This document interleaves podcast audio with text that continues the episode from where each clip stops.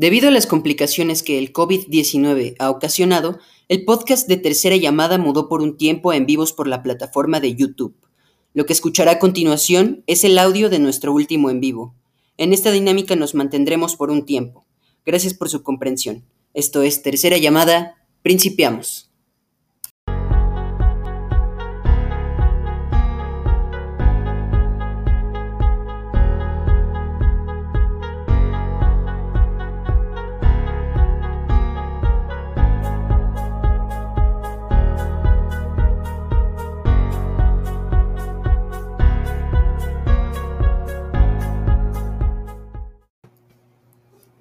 Ay, güey. Manejamos la tecnología de Wow, qué efectos, qué, qué producción de calidad. exacto, es a lo que se le llama producción, tecnología, innovación. Sí, nos tomó mucho hacer esa, esa introducción tan espectacular para ustedes, nuestros queridos radioescuchas. Radioescuchas, sí, este, YouTubeidentes, ¿no? YouTubeidentes, Spotifyers, Spotifyers. Spotifyers, así es. Ey, ey, ey. Bueno, pues bienvenidos una vez más a esto que es tercera llamada. Efectivamente.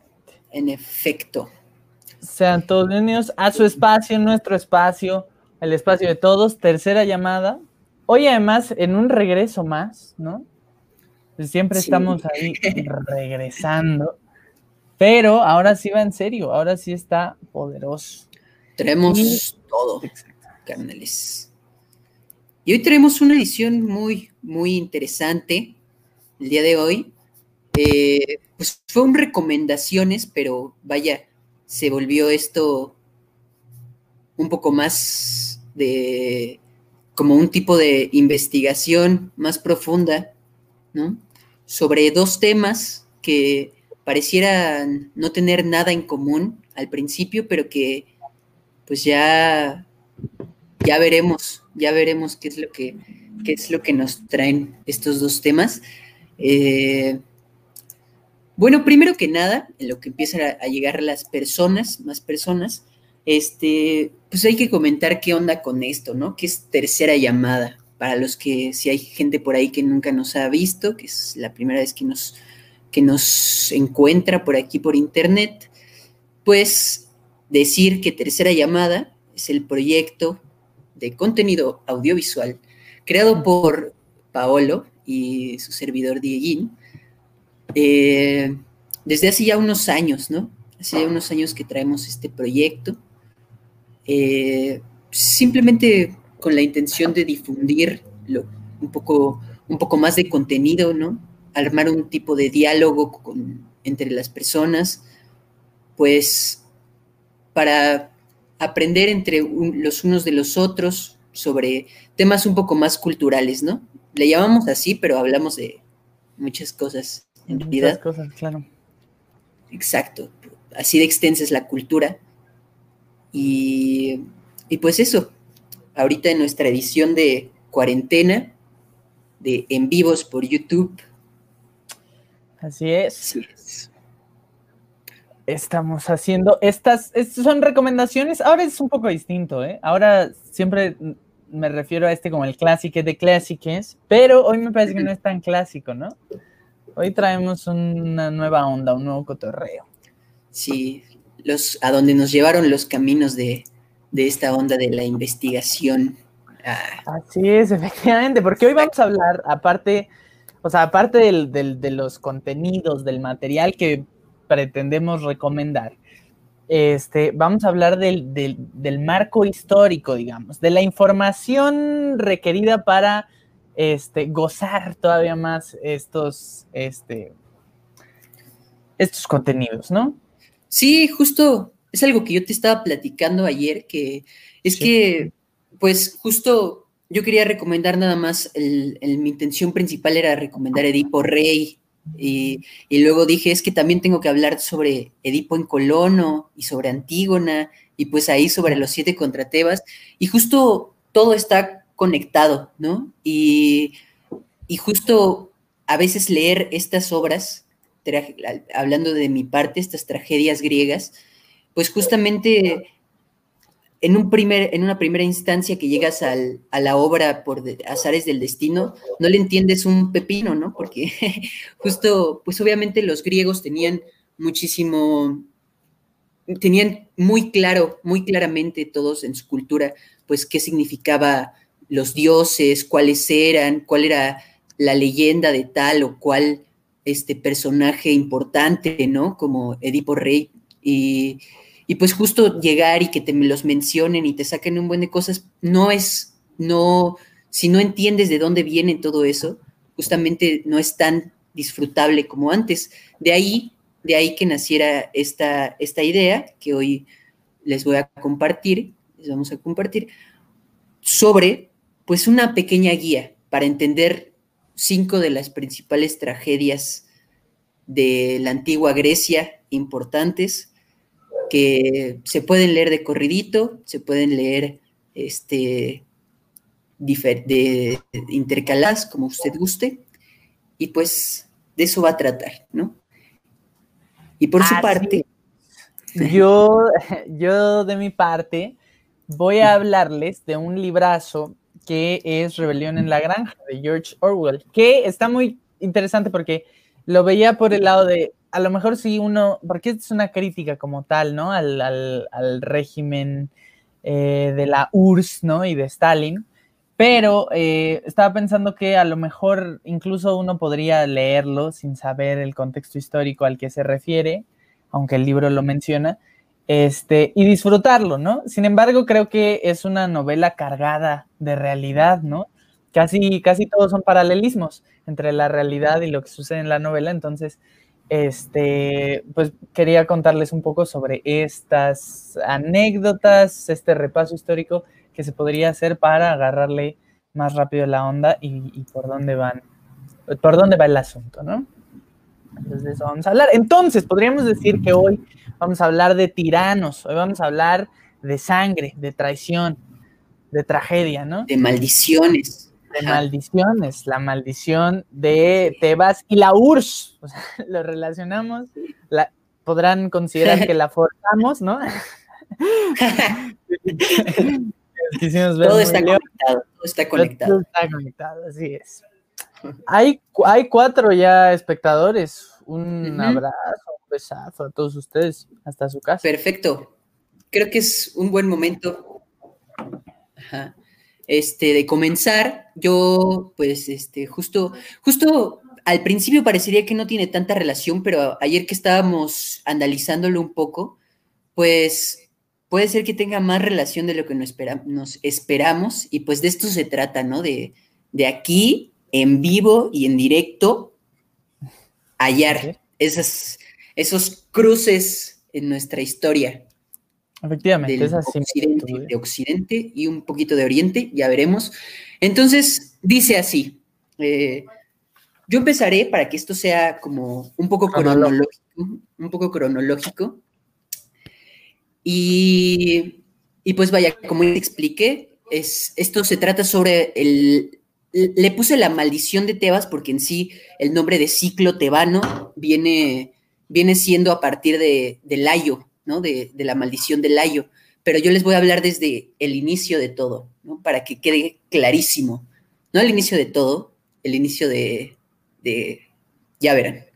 Entonces, haciendo un poco más ameno, les voy a compartir eh, mi pantalla para que vean unos hermosos mapas.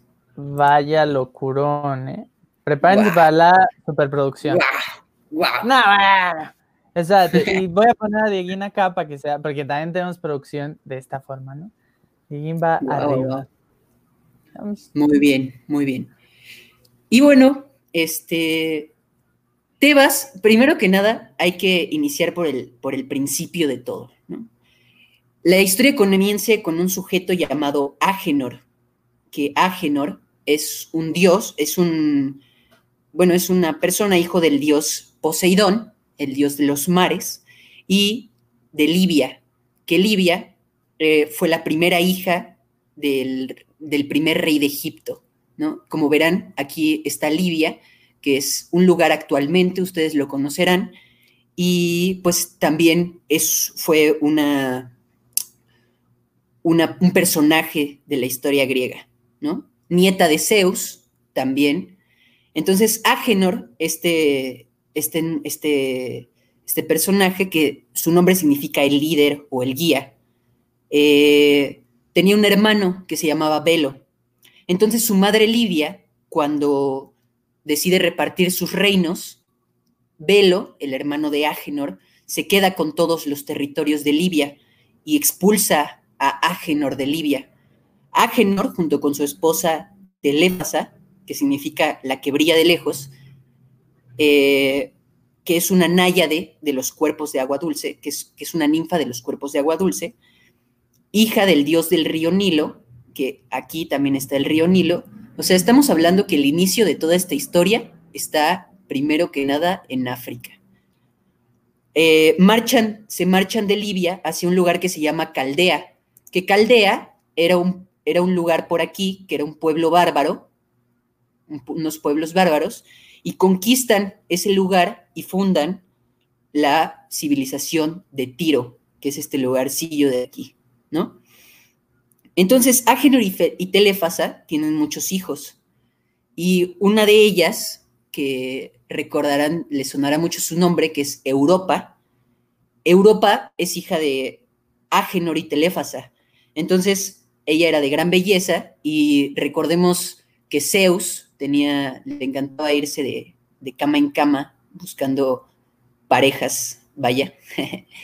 Entonces, se enamora Zeus de Europa y pues se encapricha con ella y entonces un día eh, Zeus se transforma en un toro con cuernos dorados. La, este, la seduce y cuando de repente Europa se sube al lomo de Zeus en forma de toro, atraviesa todo el mar Zeus hasta llegar a Creta. Ustedes se preguntarán, tal vez, y esto es interesante, ¿por qué se llama Europa el continente, no? ¿Por qué tendrá este nombre? Pues justamente es por, por eso, porque en ese entonces atravesar desde Tiro hasta Creta, pues era como atravesar toda esa porción de, continente, ¿no? Entonces, pues por eso se le nombró Europa. Eh, bueno, luego de esto, Agenor, el papá de Europa, al enterarse que, que, su hija había sido secuestrada, manda a todos sus hijos a buscarla y les advierte que si no regresan con ella, no, que mejor no regresen, ¿no? Porque los va a matar a todos si no regresan con Europa. Entonces sus hijos parten por toda, toda esta, todo Asia Menor, algunos cruzan el mar, ¿no? Algunos a pie, eh, en busca de, Europa, pero no la hallan porque pues vaya Zeus se la llevó hasta Creta, ¿no? Entonces, eh, a consecuencia de eso, en vez de, en vez de encontrar a, Europa, empiezan a fundar ciudades a través. Uno de sus hijos, Fénix, funda lo que sería Fenicia, que es toda esta región de aquí, ¿no? Que en el mapa grande sería toda esta región de aquí.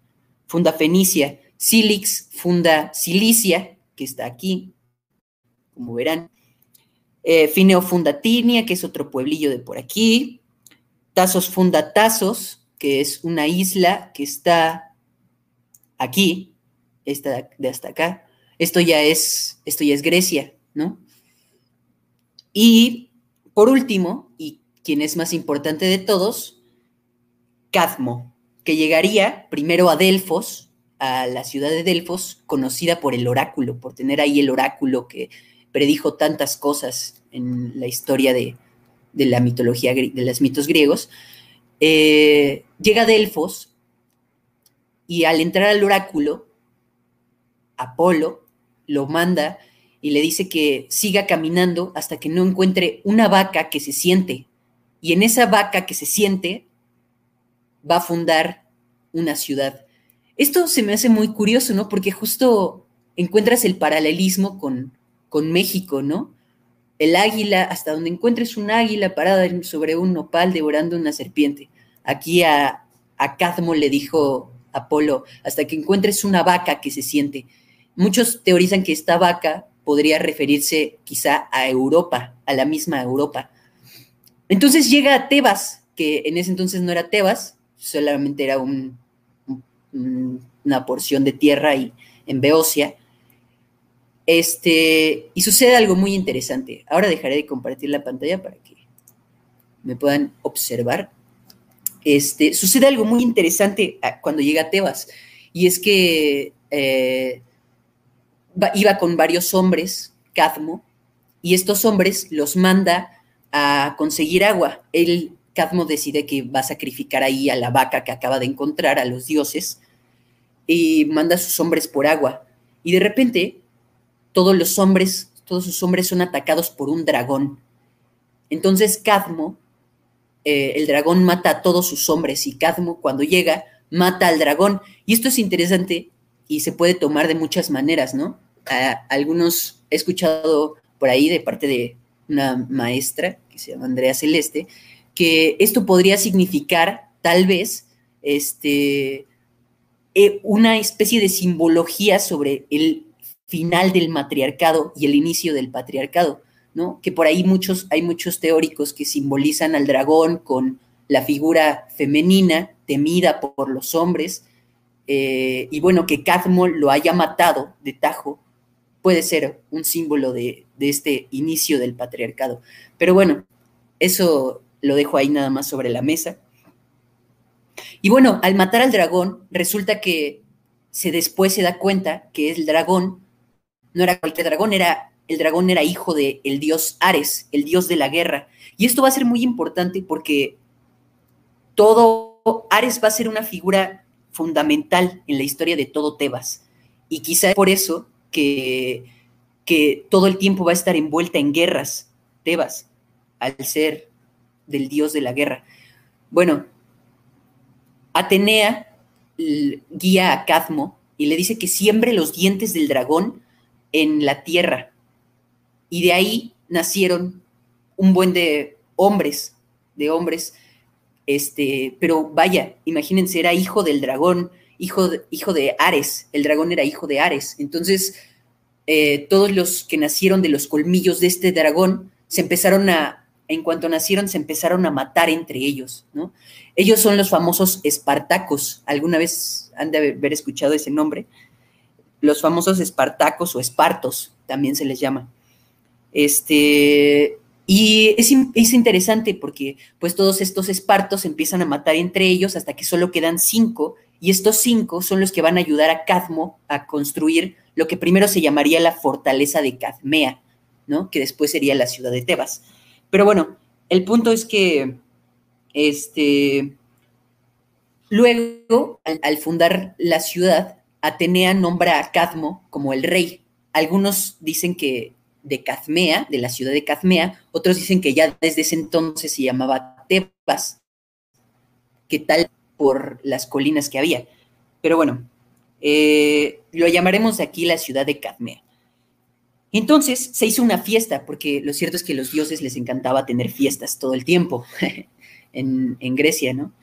Entonces se hizo una fiesta donde asistieron todos los, los dioses y ahí Zeus, eh, algunos lo dicen, hay que tener claro que toda esta parte de la historia de Grecia, de la historia de Grecia antigua, es muy, hay muchas ideas que se contradicen y versiones que se contradicen las unas a las otras, pero justo, pues, son mitos, ¿no? Hay que entender que los mitos no son hechos históricos, son, puede, son, justo la, hablábamos de eso la vez pasada, de una, especie de simbología de lo que pudo haber sucedido o, o de errores que cometió la humanidad o de cosas que hay que recordar, de eso se tratan los mitos, ¿no? Eh, de hechos de la humanidad simbolizados. Entonces, bueno, eh, Zeus le regala a su hija, a la hija de Ares, Armonia, a, a Cadmeo, y pues estos se unen en matrimonio, eh, y junto con ello es importante decir que Hefesto le regaló a... Hefesto le regaló a Afrodita un, un, collar que este a su vez se le regaló a Cadmo y Cadmo se lo regaló a Armonia. Y este collar va a ser importante porque va a ser mencionado en muchas de las historias de Tebas y va a traer desgracia a todo el que lo porte. Eh, Armonia es hija de Ares y de Afrodita, ¿no? Como ya les dije. Y, justo Armonia simboliza lo que su nombre dice, armonía. Es la diosa de la armonía. Entonces, justo que se case con Cadmo, que Cadmo, su nombre literal, viene, de hecho, el nombre de Cadmo viene de, una lengua antigua que se hablaba en, Tiro, que hoy actualmente es Líbano, eh, que significa justamente el que viene de Oriente.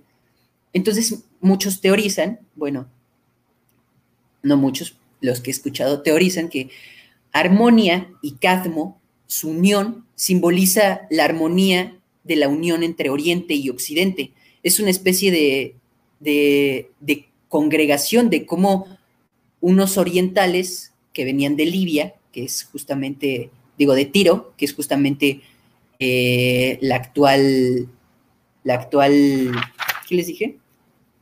Eh, el Líbano, el actual Líbano, que es justamente el actual Líbano, este, se una en, un lugar que ya es Grecia, ¿no? Bueno, este, Cadmo también va a ser muy importante para los griegos porque a él le van a atribuir la invención de la escritura, de, del alfabeto griego, la invención del alfabeto griego en, Grecia. Entonces va a ser muy importante para ellos Cadmo, ¿no? Y bueno, por último, Cadmo y Armonia son enviados a una zona que se llama Elirio y conquistan, pero después Ares los convierte a los dos en serpientes y los envía a los campos elíseos, ¿no? Que sería como, por así decirlo, el cielo de los griegos. Pero ahí viene lo importante. Cadmo y Armonia tienen a varios hijos. El primero de ellos es Polidoro, que es un hijo, el único hijo varón que tienen. Ino, Semele, que Semele va a ser importante porque junto con Zeus tendría a Dionisio, el dios del vino, del teatro, de, la fiesta, ¿no? Autónoe, otra de sus hijas, y por último Ágave, que esta sería madre de un sujeto llamado Penteo. Penteo es importante porque sería el que heredaría el trono de Cadmo cuando éste muriera. Penteo tiene una historia muy interesante y es a la primera tragedia a la que nos remitimos, que es la de las vacantes de Eurípides.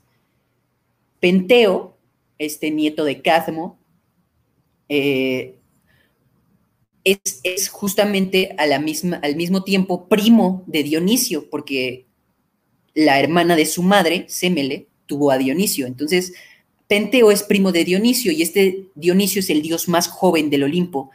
Y justo, pues, Penteo decide que no va a reconocer a Dionisio como un dios, no va a reconocerlo como un dios y se niega a hacerle tributos y hacerle ritos y se niega a, que en todo, en todo Tebas, en todo Cadmea, no le, no le hagan ritos. Esto obviamente enoja mucho a Dionisio y al negarse, Dionisio lo castiga y lo lleva a un bosque donde las Ménades, que eran ninfas que cuidaban a Dionisio, lo confunden con un animal salvaje y lo terminan descuartizando. Básicamente de eso se trata la tragedia de las vacantes.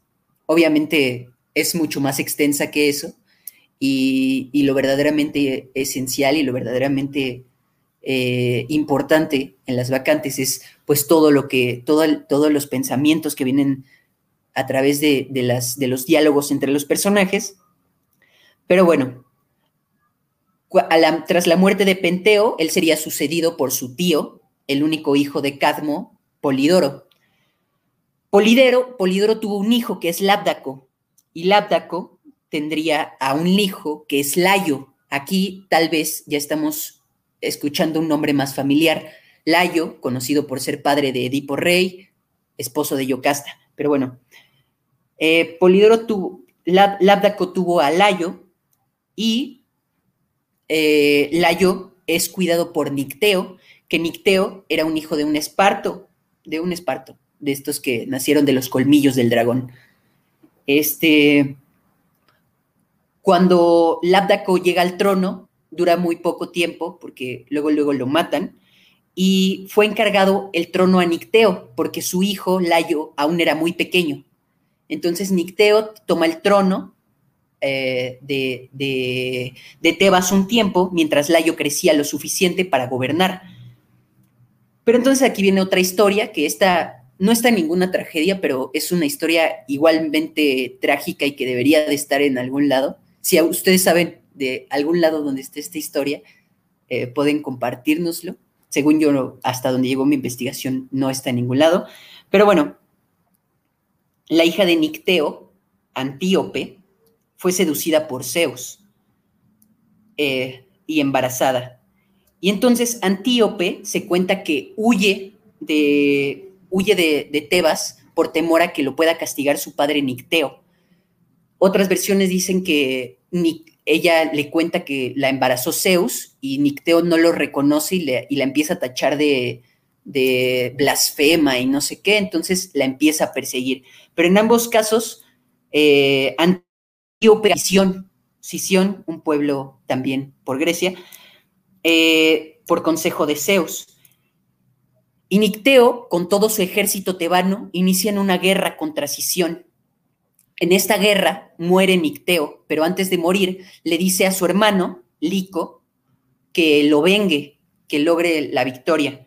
Entonces, eh, Lico, su hermano, logra capturar a Antíope en Sición y la regresa a Tebas.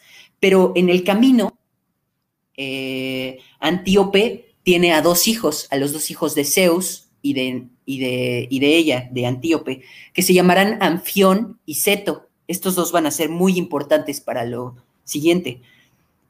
Fueron abandonados en el monte Citerón y ahí fueron criados por pastores. Pero a Antíope le encierran en Tebas y le empiezan a maltratar. Lico y su esposa, eh, su esposa que se llama... Eh, bueno, ahorita recuerdo el nombre de su esposa. Pero bueno, Lico y su esposa le empiezan a maltratar y, se cuenta mucho de estas torturas que le hacían Antíope, ¿no? Fuertes torturas durante años. Hasta que un día, ayudada por Zeus, Antíope logra escapar de Tebas y va al monte Citerón, donde se encuentra con sus hijos, Seto y Anfión, y junto con ellos eh, eh, le les cuenta la verdad, se enteran de la verdad y eh, y pues regresan y se, y se vengan de, primero destronan a, Lico del poder y se vengan de Dirce, que es la esposa de Lico. Pero esto va a ser importante porque tras matar a Dirce, la, la, atan a un toro y la arrastran por todo Tebas hasta que se muere. Este, tras matar a Dirce, Dionisio vuelve a estar enojado con, con, con ellos, porque justamente Dirce era una, era una sacerdotisa de Dionisio. Entonces toman el poder y, reconstruyen la ciudad. Y esto va a ser importante ahora porque Anfión, Anfión y Seto eran gemelos, pero Seto era, es conocido por estar más hacia el lado de las artes y tocaba una lira de siete cuerdas que justo él inventa. Y entonces Seto en honor a esa lira de, las siete cuerdas, junto con Anfión, construyen las murallas de Tebas, que van a ser importantes porque van a tener siete puertas, como las siete cuerdas de la lira de, de Seto, ¿no? Y dicen, según esta leyenda, que ahí es donde la nombran Tebas, ya que la hermana, la esposa de Seto se llamaba Tebo, y entonces, en honor a su esposa, lo nombran Tebas. Pero justo les cae la maldición de Dionisio y, la esposa de, de Seto mata a su único hijo. Seto se enloquece y él mismo se suicida. Y luego eh, a su hermano Anfión también le va terriblemente, porque Anfión y, y su esposa, que se llama Niobe, se vuelven muy arrogantes, la esposa de, Anfión, porque tienen muchísimos hijos y todos estos hijos que tienen, eh, Niobe va a presumirle a Leto, que Leto es el cisne de donde nacieron Artemisa y Apolo. Le va a presumir de todos los hijos que tiene y le dice, ah, tú solo tuviste a, a Apolo y Artemisa, ¿no? Y entonces Leto se va a enojar tanto que va a lanzar una maldición, va, que, va a mandar a sus hijos Apolo y Artemisa a que maten a todos los hijos de, de, Niobe y de Anfión. Los matan a todos y, y primero Niobe se suicida. Y entonces Anfión, enojado con Apolo por haber hecho eso, va e intenta destruir el templo de Apolo que había, pero Apolo lo reprende y lo manda hacia el Tártaro, que el Tártaro es este lugar donde cumplen los peores castigos, los peores criminales que ha habido en la historia de la mitología griega, ¿no? Eh, y pues así, así, cuando tras la muerte de Anfión, Layo regresa y toma el poder. Pero ¿qué había pasado con Layo en todo este tiempo? Layo, este, después de que llegan Seto y Anfión, lo expulsan de la ciudad y Layo llega a, es acogido por el rey Pélope, rey de Pisa, eh, que es famoso, Pélope iba a ser muy importante también para la historia griega de la antigua Grecia, porque es el padre de Atreo y Tiestes, que es el origen de los átridas, que son básicamente los griegos que conocemos, ¿no? Quienes unifican, bueno. El punto es que, pero lo importante de aquí es, es que Layo es acogido, ¿no? Y esta parte de ser acogido, de ser huésped de, de alguien que, de un anfitrión, es algo muy importante para los griegos, ¿no? Y va a ser siempre importante tanto en todas las historias de la mitología griega, ¿no? Eh, eh, en Agamenón, este, bueno, es muy importante esta onda de la hospitalidad. De hecho, hay una versión de Zeus que es el Zeus hospitalario, que justo defiende la hospitalidad. Entonces, Layo, al llegar, al llegar y ser acogido por Pélope, Pélope le encarga a Layo que enseñe a su hijo Crisipo, que Crisipo era su hijo menor y su hijo favorito, eh, le, encarga a Layo que le enseñe a domar caballos, pero Layo se enamora perdidamente de Crisipo, que era un niño, y Layo era un señor, bueno, joven, ¿no? Eh, se enamora tanto de, de Crisipo que lo termina raptando y en algunas versiones violando eh, y pues vaya, esto, hay dos, hay dos versiones de lo que sucede con, con Layo. La primera es que al romper esta ley de la hospitalidad, esta ley de la, de la hospitalidad de Zeus, Zeus lo castiga y lo maldice, ¿no? La otra es que Crisipo, con la vergüenza que sufrió, se suicida y entonces el padre de Crisipo, Pélope, le manda una maldición este, lo maldice por Apolo a, Layo, pero en, ambas, en ambos casos la maldición es la misma. Layo es castigado con que su estirpe se eliminará a sí misma. Esto es importante porque aquí empieza el ciclo tebano y la maldición de Layo. Como verán, hay maldiciones desde el inicio de, desde que Cadmo mata al dragón, hay maldiciones con los tebanos, ¿no? Pero en este punto es donde nos vamos a centrar más y de donde vendrán todo el ciclo tebano, que son básicamente cuatro obras de las que las hablaré ahora. Este, pero vaya, Layo regresa a, Tebas eh, después de la muerte de Anfión y se, y se hace con el poder.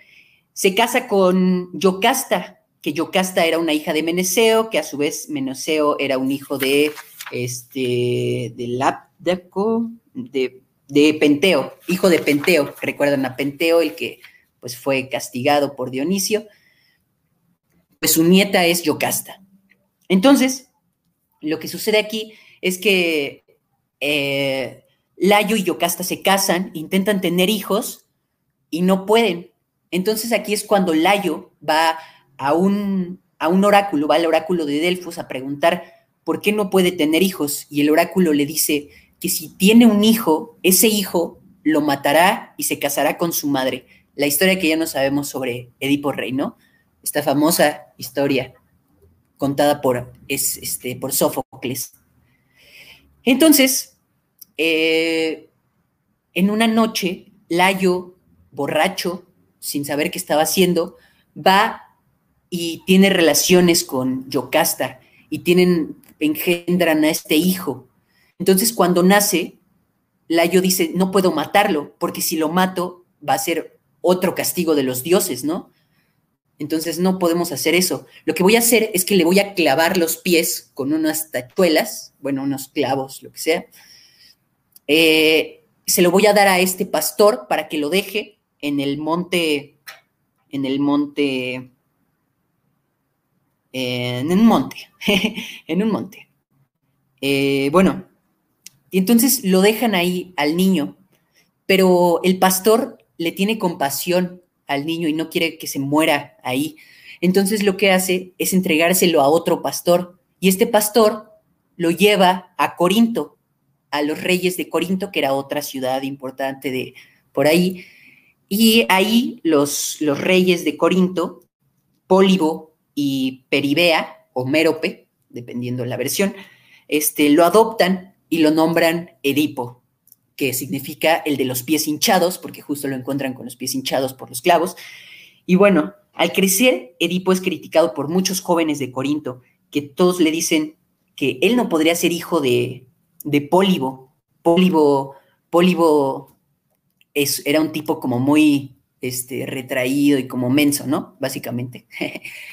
y, Edipo era un tipo muy intrépido, era un tipo pues que todo el tiempo estaba, era, guerrero y fornido, inteligente y lo que sea. Entonces le dicen, tú no puedes ser hijo, tú no puedes ser hijo de, de Pólibo, estás mal, ¿no? Entonces lo que pasa es que Edipo va al oráculo de Delfos y les pregunta si él, si él verdaderamente, si él es hijo de, de, de Pólibo, y el oráculo le responde algo que nadie se esperaba, ¿no? Bueno, que él no se esperaba, que es lo que ya sabemos, que él se va a casar con su madre y matará a su padre.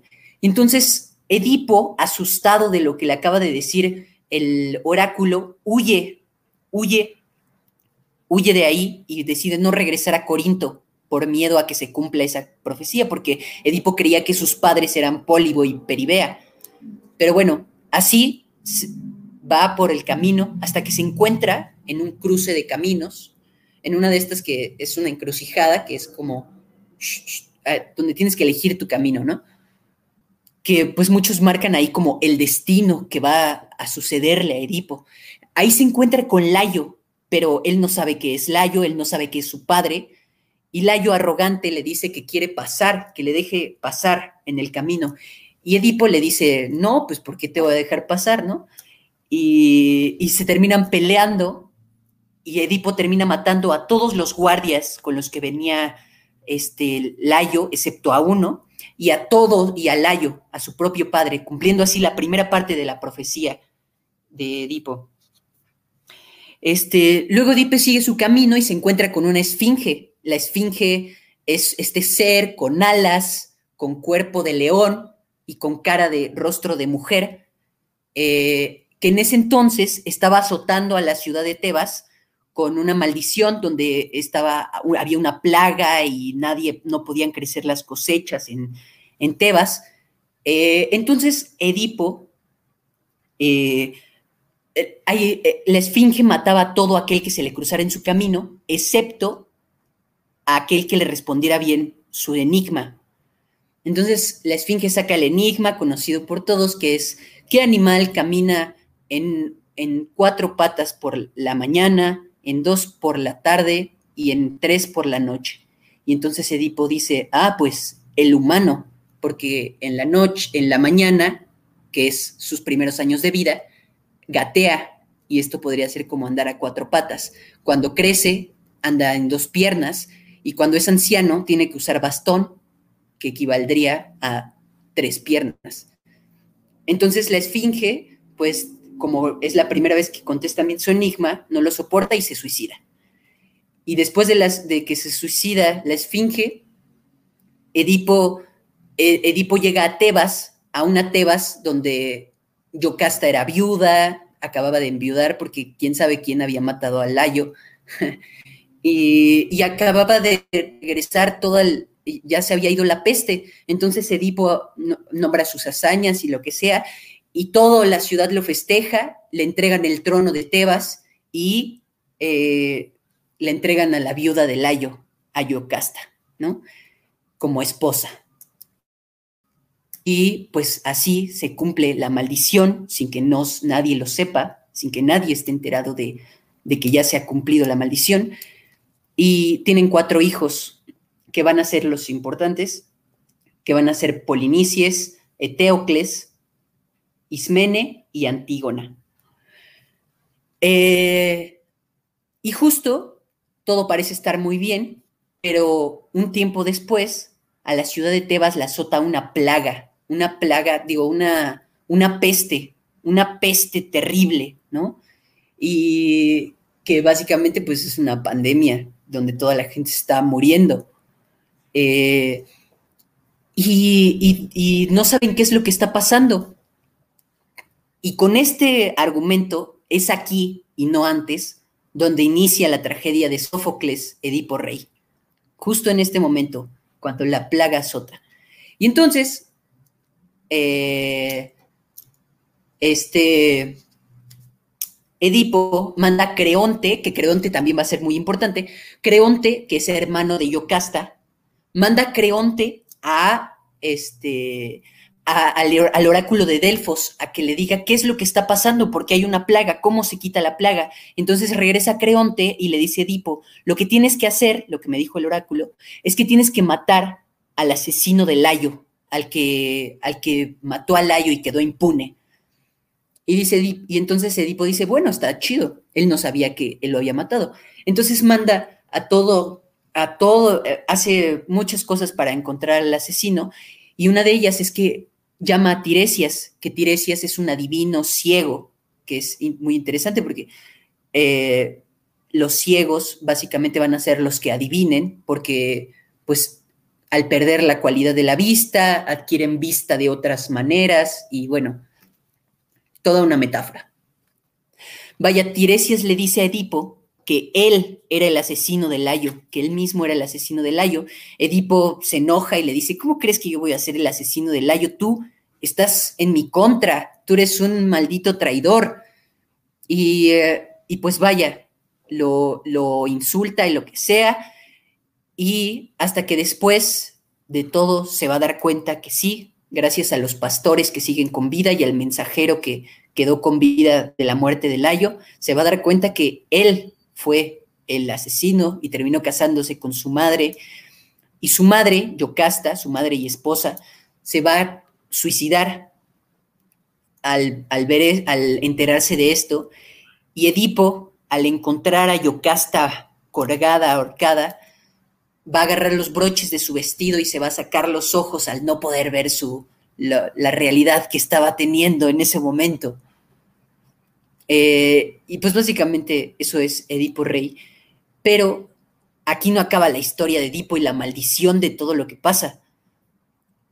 Inmediatamente después hay muchas versiones de lo que pasa, pero siguiendo a las lecturas de Sófocles, eh, se puede intuir que lo que sucede es que Eteocles y Polinices mandan a expulsar a su padre por todas sus, injurias que ha hecho, o él solo se expulsa, depende. Pero bueno, eh, lo mandan a expulsar de Tebas. Y, Edipo dice que nada más necesita a Antígona, a su hija Antígona, para que él, para que ella lo guíe, porque es ciego, ¿no? Entonces se van Antígona y Edipo de ahí y caminan durante años hasta que encuentran la ciudad de Colono en Atenas, en la famosa Atenas, que en ese entonces estaba siendo gobernada por un famoso héroe de la mitología griega, que es este. Ay, ¿Cómo se llama? Eh, el que mata al Minotauro, ¿cómo se llama? Teseo. Eh, justamente eh, Colono estaba siendo gobernada por Teseo. Entonces llega un viejo ya Edipo con Antígona y esto lo que sucede en este momento donde lo único que quiere Edipo es por fin descansar y librarse de sus maldiciones y poder dormir en paz, este, de eso se va a eso lo va a narrar la tragedia de Edipo en Colono, también de Sófocles. Menos conocida que Edipo Rey, obviamente, pero con mucha importancia para entender lo que sucederá después en el ciclo tebano, ¿no? Entonces, Edipo llega aquí y hace sus libaciones y de repente llega personas que lo llega llega su hijo Polinices que lo está persiguiendo esto va a ser importante porque antes de marcharse Edipo de Tebas, manda una maldición a Polinices y a Eteocles. Les dice que van a luchar por el trono de Tebas y eso les traerá las peores desgracias.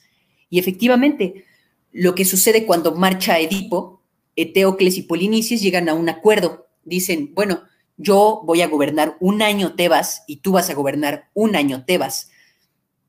Entonces, el primero en gobernar es Eteocles y Polinices, pues muy tranquilo de cumplir la palabra a su hermano, se va de Tebas un tiempo y cuando regresa al año para exigir el trono de Tebas, Eteocles le dice, Nanay, porque va a ser mi trono, ya lo decidí. Es muy curioso, ¿no? Cómo estas cosas suceden desde desde los inicios de la historia de Occidente, esta lucha por el poder entre hermanos, entre, ¿no? son las historias que ya hemos escuchado desde siempre. Pero bueno, este va a ser uno de los capítulos trágicos que más, de los que más van a ser hablados en Grecia, que es Los siete contra Tebas, la tragedia de Esquilo.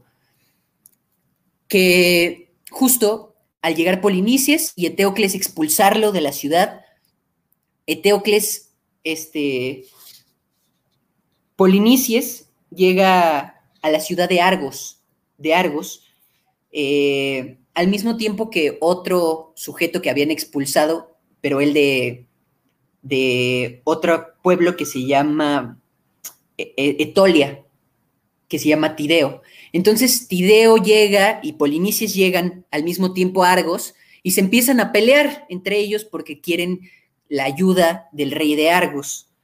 Eh, pero vaya, al final el rey de Argos los separa, les da, les da, una, les da sus dos hijas, una a Tideo y a otra Polinices, y convence a Tideo de que después de ayudar a, a Polinices a conquistar Tebas, lo va a ayudar a regresar a, su pueblo. Pero el punto es que ahí, en Argos, se forma un ejército de siete de los mejores guerreros que había en Argos que pudieron conseguir, que son, que van a ser los siete contra Tebas. Entonces, un oráculo le dice a Polinices, eh, tú Polinices, eh, la única forma que tienes de ganar la guerra contra Tebas es que tu padre Edipo te ayude, te dé el apoyo. Entonces Polinices va a buscar a su padre y se lo encuentra en Colono. Y ahí Edipo le, le dice, Nanay, no te voy a ayudar nunca porque ustedes me expulsaron de Tebas. Eh, y no, o sea, simplemente no se puede. E, es una estirpe maldita, tienes que entenderlo, Polinices. Es una estirpe maldita, no hay manera, porque sigues intentando gobernar? ¿no? Entonces, lo que los maldice y les dice, y incluso les manda una maldición antes de irse Polinices y les dice, ustedes dos morirán uno a manos del otro en Tebas, están malditos. Polinices se va sabiendo esto y aunque Antígona e Ismene, sus hermanas, lo intentan detener y decirle, no es que no vayas, ya te acaban de decir que vas a morir, ¿por qué vas a ir? Y entonces Polinices no, no le importa, no dice, es que escúchenme bien, yo no voy a conseguir un ejército como el que acabo de conseguir nunca. Entonces, este es el momento de ir. Y si no, pues ya no hay otra oportunidad. Entonces, pues se va con esa maldición y van a atacar Argos, digo, a atacar Tebas. Este episodio de la guerra de los hermanos se narra en la famosa tragedia de Esquilo y una de las más elogiadas internacionalmente, que es Los siete contra Tebas. Eh, y pues sí, básicamente cuentan esto. La tragedia de los siete contra Tebas es Eteocles y los espías, los espías de Eteocles llegando a, decirle a Eteocles lo que a su, este, quienes vienen en cada puerta y Eteocles mandando a seis guerreros para las seis puertas que estaban atacadas, él siendo el mismo Eteocles, el séptimo, que peleará contra su hermano. Y en la batalla, efectivamente, como lo predijo la maldición, se mataron el uno al otro.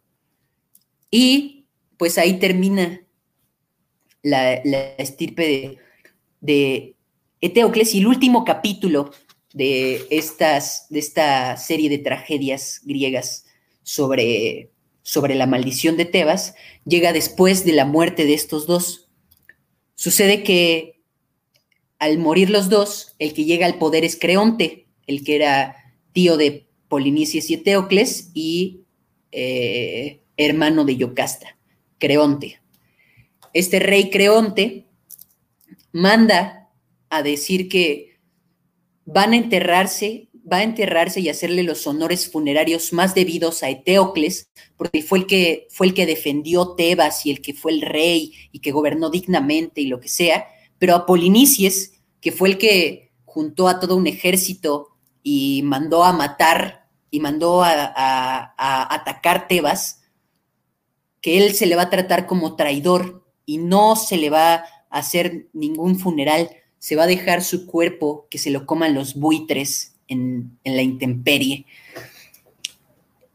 Pero justamente antes de irse Polinices de Colono, le dice a Antígona y a Ismene, por favor, hermanas, cuando muera, solo encárguense de que se me hagan los ritos funerarios debidos, Y por esto y por otras cosas, eh, por el amor a su familia, una de ellas, por este, por cumplir con los dioses, que es de lo más importante que se tiene que tomar en cuenta, por cumplir con la palabra divina de los dioses, eh, es que Antígona decide que ella no va a acatar las órdenes de Creonte y va a enterrar a su hermano.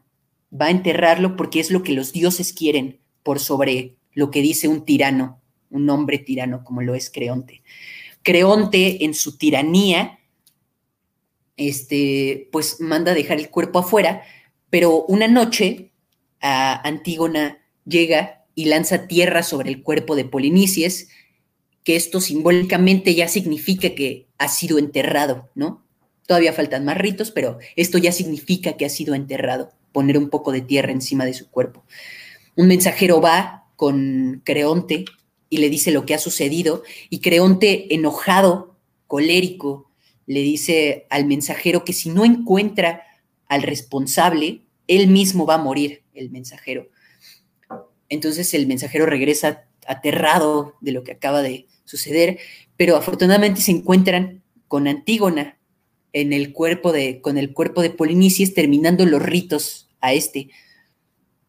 Llevan Antígona con Creonte y Creonte le dice que la va a maldecir de la forma inversa a lo que estaba haciendo. Si ella quería enterrar a Creonte por estar muerto, a Antígona la iban a enterrar viva, ¿no? Entonces la mandan a una cueva y la encierran ahí sin comida y sin, y sin luz. Eh, y entonces Hemón, Hemón, que es el hijo de Creonte, y al mismo tiempo era el amante, bueno, el prometido de, de Antígona, va con su padre y lo intenta convencer de, que la liberara, ¿no? En vano, porque su padre no hace caso. Eh, él en su tiranía y su soberbia decide no hacer caso. Y luego llega Tiresias, Tiresias, que es el mismo adivino del que hablamos ya antes, que Edipo no le hizo caso. Llega Tiresias y es muy curioso este lugar, porque eh, le llega a decir a Creonte, Creonte, estoy viendo, viendo, fíjense, viendo, ¿no? Al ciego Tiresias, estoy viendo presagios terribles todo alrededor de Tebas. Los buitres arrancan pedazos de, de polinices y lo están dejando en puertas y ventanas de todas las, de todas las, las casas de los tebanos, ¿no?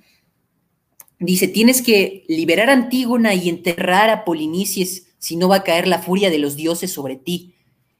Y, y Creonte le dice, tú eres un corrupto tirano, no sé qué, no sé cuánto. Suena mucho a, a Edipito, ¿no? Pero bueno, lo sacan de ahí, lo sacan de ahí a, a Tiresias. Y, y, y, pues ya, para finalizar, gracias al coro, al corifeo, que es esta voz del pueblo, Creonte entra en razón y dice, bueno, está bien, voy a liberar a Antígona. Y van a la cueva donde estaba Antígona y se encuentran con que está abierta, se encuentran con que está abierta y escuchan unos sollozos de adentro. Y al entrar, encuentran a Hemón, el hijo de Creonte, llorando por el cuerpo ahorcado de Antígona, que se arcó con la propia seda de su vestido. Eh, Hemón, enojado, intenta matar a, a Creonte, pero falla, y al fallar acaba con su propia vida. Y ahí Creonte ve morir frente a sus ojos a, a su propio hijo y regresa al palacio de Tebas, pero se encuentra con su esposa, que al enterarse que su hijo había muerto, ella también terminó por suicidarse y así perdió a toda su familia. tragedia tras tragedia en pobre Tebas, pero bueno, termina todo esto con que Creonte, gracias al, al, a las lecciones que le dieron los dioses, pues pudo gobernar con prudencia. Luego pasan más cosas, ¿no? El hijo de Polinices va y se venga y bla, bla, bla, bla, bla, pero eso ya no se cuenta en ninguna tragedia. Y pues esto, básicamente, esta hora que les estoy hablando, disculpen, eh, pues de eso se trata. Todo, es todo lo que tienen que saber si quieren leer eh, todas estas tragedias sobre el ciclo tebano, ¿no? Ahí está, cinco tragedias. Eh, lo verdaderamente importante es cómo están narradas, ¿no? Y, y, y, y, las enseñanzas y la poesía que hay en cada una de ellas, ¿no? En sí la anécdota es lo que ya todos nos deberíamos conocer, pero vaya, ya sabiéndolo, pueden ir, abrir sus libros y comenzar a cultivarse de esta maravilla de obras, ¿no? Y eso fue todo. Fantástico, buen, buenísimo el chisme, ¿no? Buenísimo el chisme. Y, y precisamente eh, hablamos, bueno, ya hablaremos a lo mejor al final un poco de esta relación, de esta relación que hicimos o esta convergencia que pensamos existe entre estos dos, este, entre estas dos narrativas, ¿no? Eh, histórica y mitológica, histórica igualmente en cierto punto. Este, pero bueno, finalmente tenemos como este tipo de ingredientes, ¿no? El, la lucha por, lo que decías, la lucha del, por el poder, por la sucesión. ¿no? Robados. Este, tronos robados. Y bueno, y además, exacto, exacto, exacto. Y más o menos de eso es el, sobre lo que vamos a hablar a continuación, un poquito. Este, y bueno, al final podremos conversar. Acá nos pusieron un, un comentario. Banksy Alban nos pone, hola chavos, ya se les extrañaba. Muchas gracias. Nosotros ya extrañábamos estar por acá. Cualquier comentario, cualquier cosa, cualquier pregunta. La verdad aquí el que es muy ávido para en la materia de la mitología es Dieguín. Entonces, si tienen alguna pregunta para nuestro experto, este, con gusto la responderá y lo comprometeremos aquí en vivo. en vivo y a todo color. Exacto. Pero bueno. Acá vamos a hablar de. Ahora toca hablar de un librazo.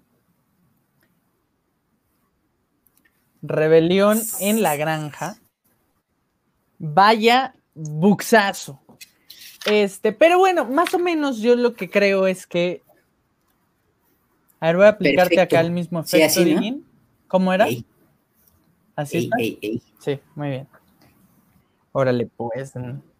Este, entonces, decía que para, digamos, entender mucho más lo que este libro pretende transmitir o la crítica que se pensaba hacer en su momento, habría que explicar un poco eh, o dividir en tres secciones la narrativa o, la, explicación, el repaso que vamos a hacer.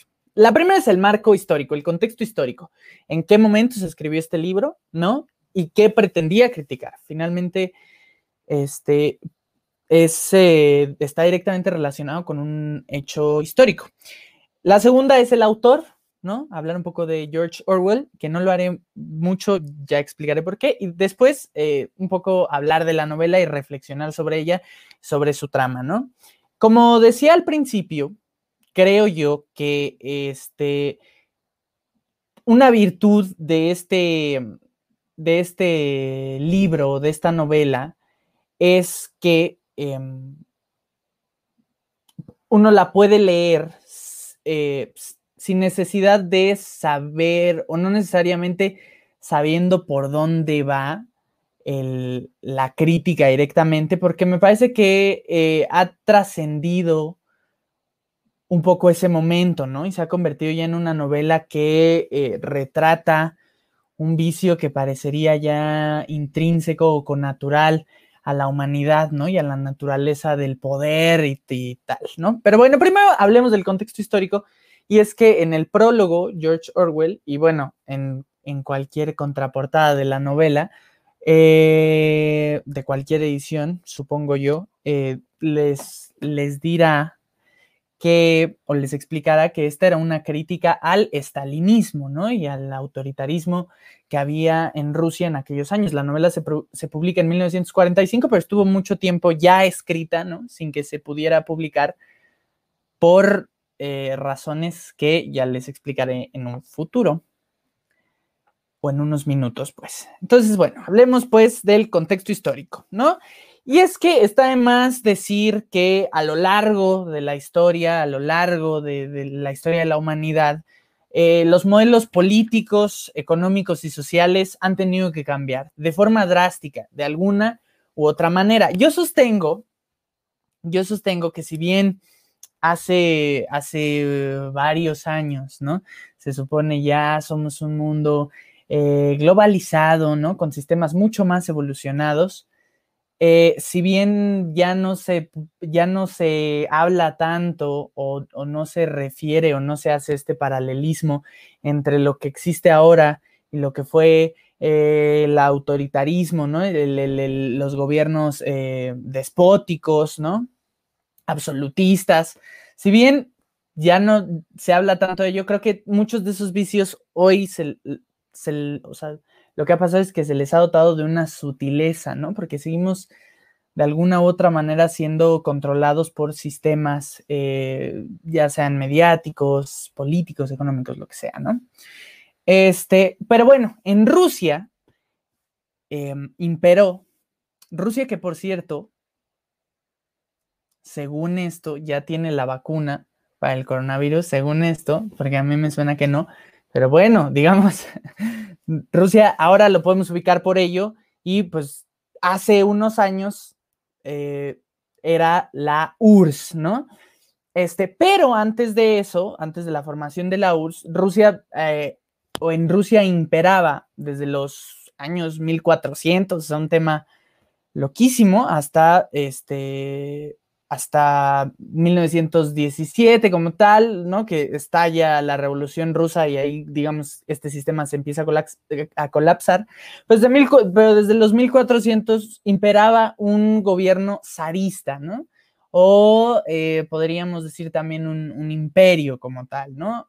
Como ya mencioné anteriormente, absolutista y despótico. Aquí quiero hacer una aclaración, este, que es, em, le decía a Dieguín, que para hablar de todo este tema, de la revolución rusa, del zarismo, de em, el leninismo, el estalinismo, pues habría que a lo mejor nos tomamos eh, cuatro horas más, ¿no? Entonces, yo simplemente lo que quise hacer es recopilar cierta información que me parece fundamental porque se ve reflejada directamente aquí en la novela, ¿no? Entonces, bueno, Nada más hacer esa aclaración. Si algo tienen que agregar, porque la realidad es que hay mucho más contexto del que voy a mencionar en el futuro o en los próximos minutos, pues lo pueden comentar con todo gusto y aquí lo leemos, ¿no? Este, esa, ese gobierno em, zarista fue, eh, fue precedido o este, sí, fue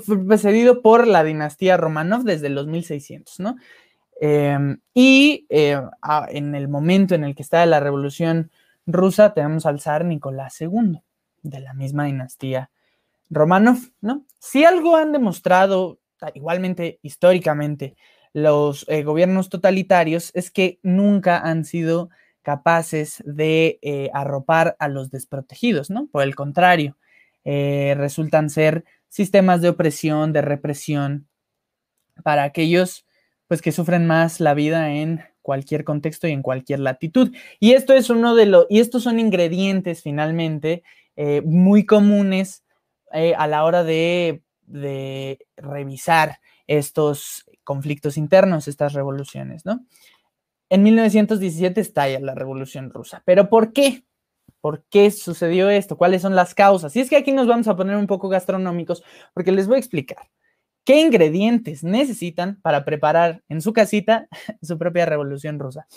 Este, hay que, fueron muchos factores, eh, ¿no? Pero dentro de los más importantes tenemos que se había, se había desgastado la figura ya del el zar Nicolás II, ¿no? Y había un profuso descrédito a la dinastía Romanov, a la cual ya me referí, ¿no?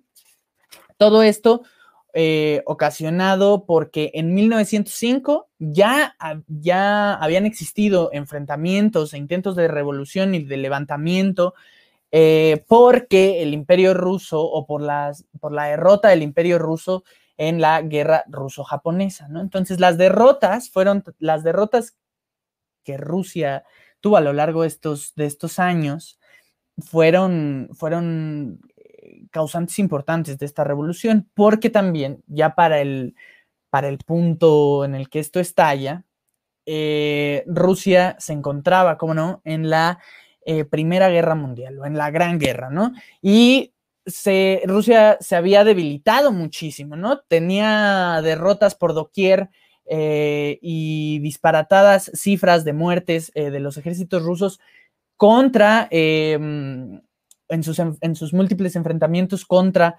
Alemania, ¿no?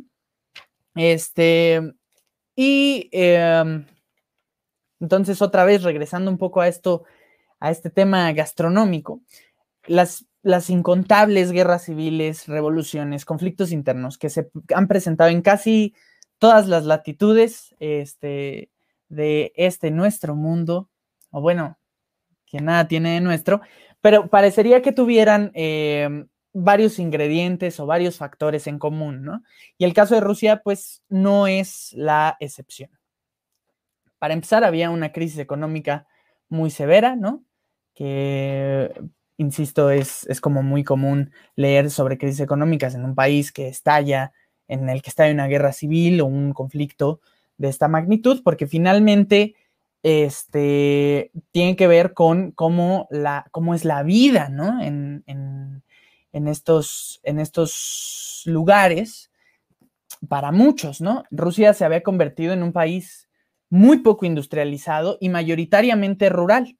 Y esto, pues, casi por consecuencia o obviamente, también significa, y esto es otro ingrediente clásico, que Rusia era un país sumamente eh, desigual, dividido entre la nobleza, entre, eh, sí, entre la nobleza y el pueblo, ¿no?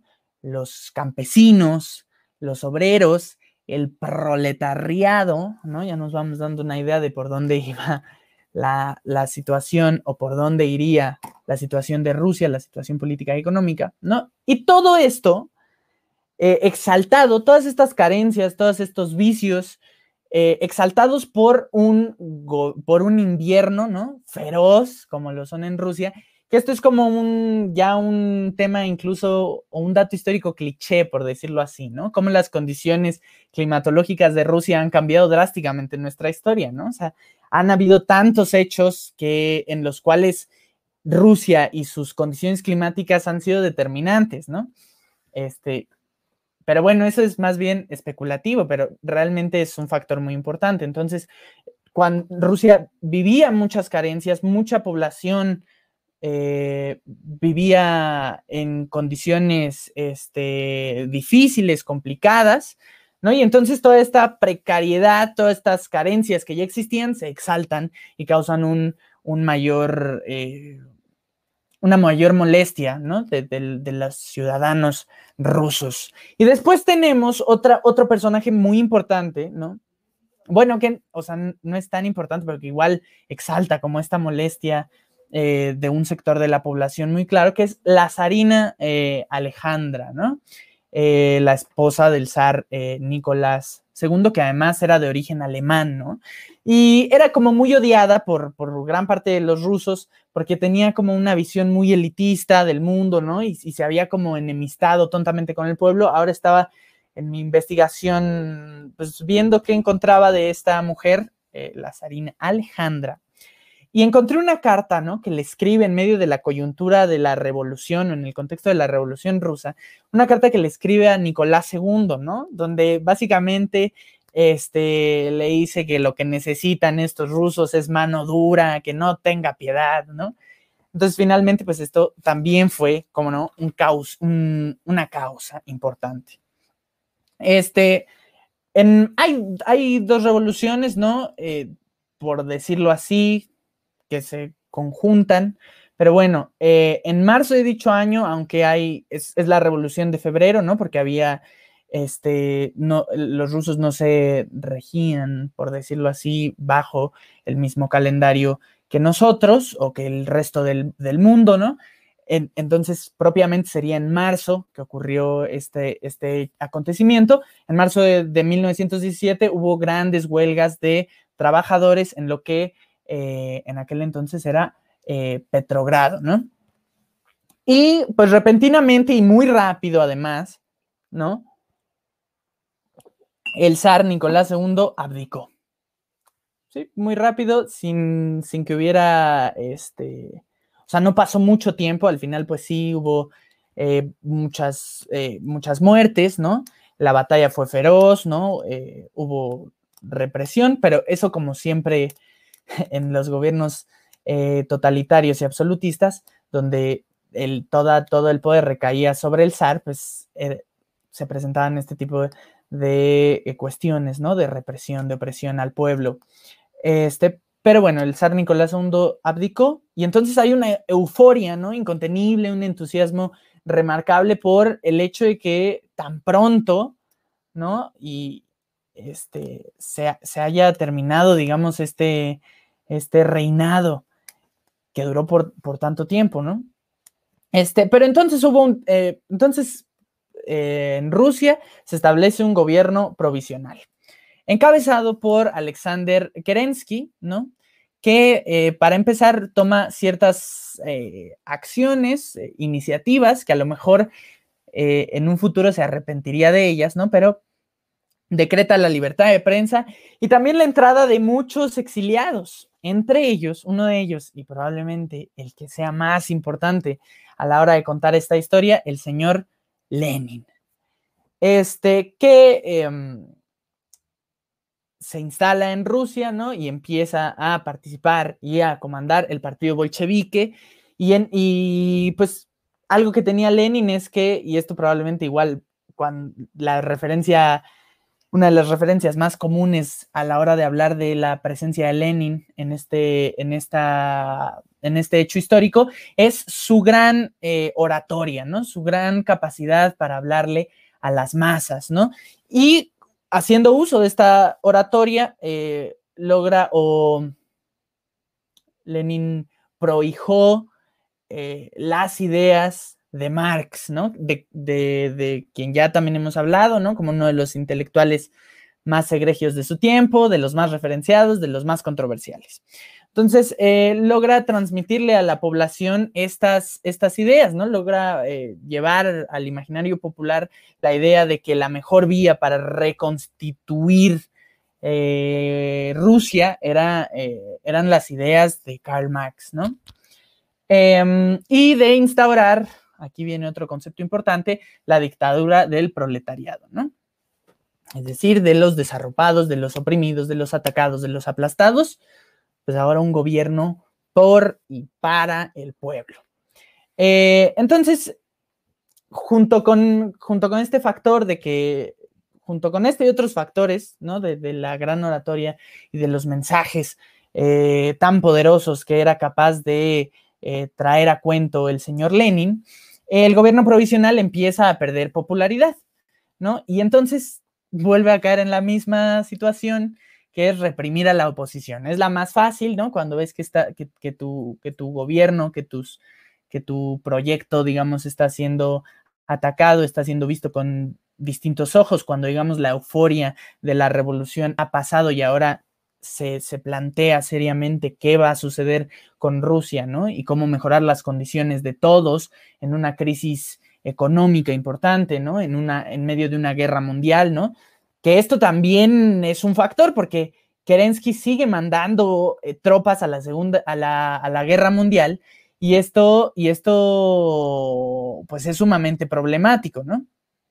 a la Segunda Guerra Mundial, ya Kerensky. Este, y entonces viene eh, eh, la otra revolución, digámoslo así, eh, que es em, la de la comandada por dos personajes que igualmente son muy importantes para contar esta, esta historia.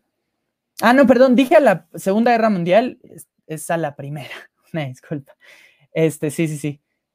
Eh, y bueno, entonces viene la segunda, por decirlo así, revolución, ¿no? Que esta ya es eh, comandada por dos personajes muy importantes, que es el mismo Lenin y Trotsky, que también va a ser eh, personaje clave para, a la hora de leer Rebelión en la Granja y a la hora de contar la historia de la Revolución Rusa, ¿no? Y de cómo se instaura la URSS en aquel territorio, ¿no?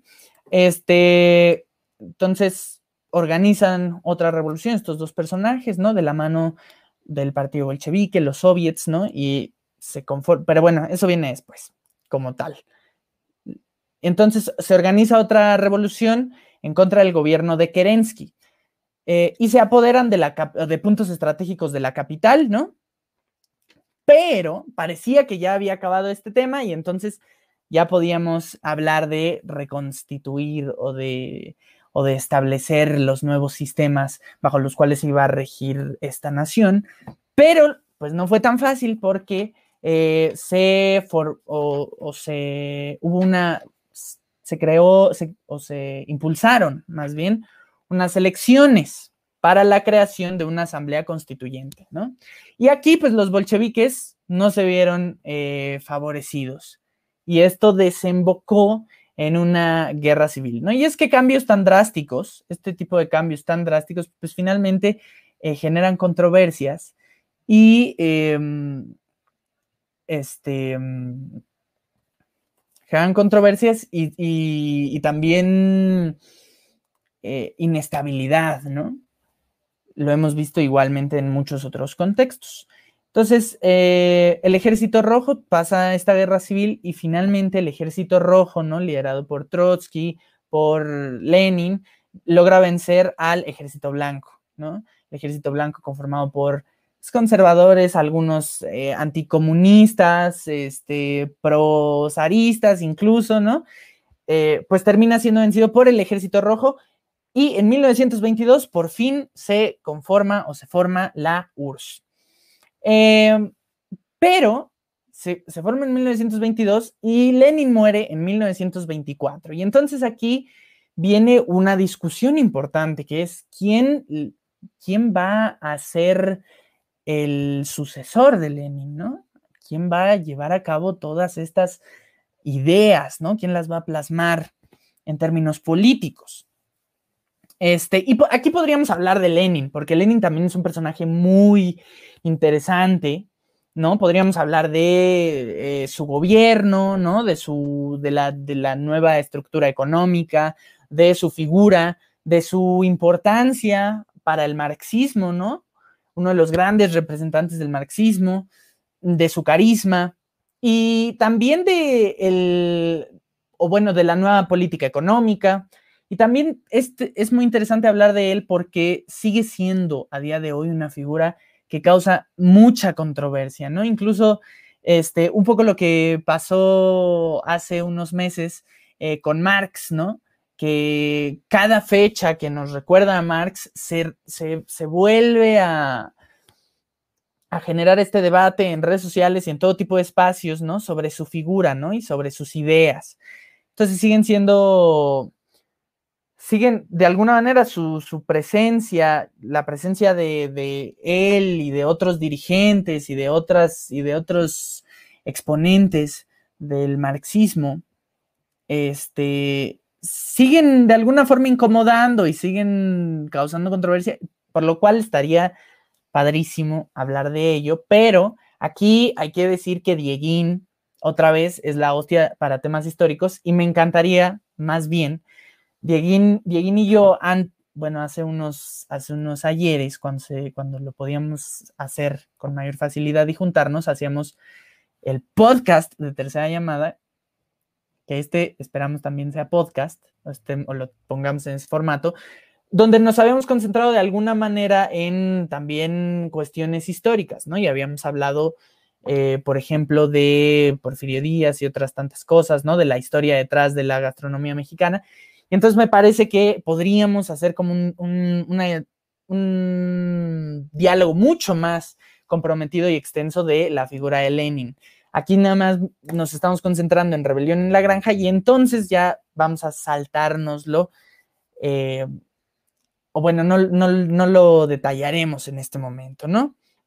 Entonces se debate quién será el sucesor, de este gran líder comunista y está Stalin y Trotsky, ¿no? Eh, ante la clara necesidad de que el proyecto comunista se concentrara ya también en la industrialización, ¿no? Lo que termina pasando eh, es que, eh, bueno, Stalin a lo mejor no era el, candidato más esperado para que em, hiciera uso o, o gestionara, digamos, eh, la vida, la cotidianidad, la vida política en Rusia, sin embargo, o en la URSS, perdón, este, pero terminó siendo él porque, para empezar, exilia a Trotsky, ¿no? Y ya después Trotsky se viene a México, que ese es igualmente un dato que muchos ya conocemos, ¿no? Y acá en México termina siendo asesinado, ¿no? Eh, o bueno, Stalin manda a matar, ¿no? Eh, por medio de unos agentes especiales a Trotsky, ¿no? Incluso se le condena a prisión y después, un, tiempo después, está este personaje que ahora, maldita sea, no anoté su nombre, este, pero ahorita, lo, ahorita se, los, se los checo para que tengamos el dato bien. Este, pues él regresa a Rusia. A ver, ahorita, ahorita sale. Este. Me parece que es, son, es que fue una acción ejecutada pues, por un equipo de, de, varios personajes, ¿no? Pero a quien se le atribuye como tal, porque pues él este, termina matándolo es este Ramón Mercader. efectivamente, Ramón Mercader, efectivamente, es él. Y entonces, ya después, cuando regresa a la URSS, se le condecora por su, por su, por el, por el asesinato, ¿no? Por aquel magnicidio, por haberlo efectuado. Em, y bueno, ahora eh, ya Stalin en el poder, forja un gobierno totalmente cruento, sangriento, autoritario, ¿no? Que giraba todo en torno a su figura, ¿no? Hipercentralizado en la figura de eh, Joseph Stalin. Y una de las políticas eh, igualmente más referenciadas de su gobierno es el rescatar, digámoslo así, o darle importancia mayúscula a dos instituciones que serían los Koljos y los Sol, Soljos. Al final, disculpen la pronunciación, la chequé ayer, me parece que así, más o menos por ahí va. Entonces, son dos instituciones agrarias, ¿no? Este, y granjeras que eh, permitieron la eh, colectivización forzosa, ¿no? O sea, se exportar las posesiones eh, agrarias a la colectividad, o las posesiones agrícolas, perdón, más bien, a la colectividad. sobre esta política había una gran expectativa, pero también cierta resistencia, ¿no? de algunos particulares. y este, este tema de, de la colectivización forzosa pues, no fue como tal una solución para los problemas que se vivían en Rusia, porque al final la cuestión o lo que tenían que hacer eh, forzosamente los coljos y soljos era exportar cuotas de producción al Estado. Y eh, después, lo sobrante de, toda, esa, de toda esa producción que, le daban al, Estado se repartían entre, entre los, los trabajadores, entre entre los productores, ¿no? Pero las cuotas eran tan altas que generó pobreza, que generó hambruna, que las condiciones como tal este, sociales y económicas no, mejoraron, no mejoraban, ¿no? Y otras, otras tantas calamidades que hubo en el gobierno de eh, Stalin, como por ejemplo las purgas dentro del Partido Comunista, ¿no? Aquel que, aquel que no estuviera de acuerdo con las políticas públicas y con las ideas ahora traídas a cuento por Stalin, pues eran asesinados, ¿no? Incluso, pues, algunos que se podrían considerar aliados, ¿no? Como tal, que sus ideas eh, coexistían o confluían de cierta manera, ¿no? De cierta manera.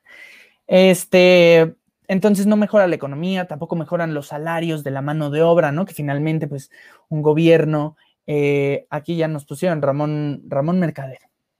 Muy amable, Banksy Albert.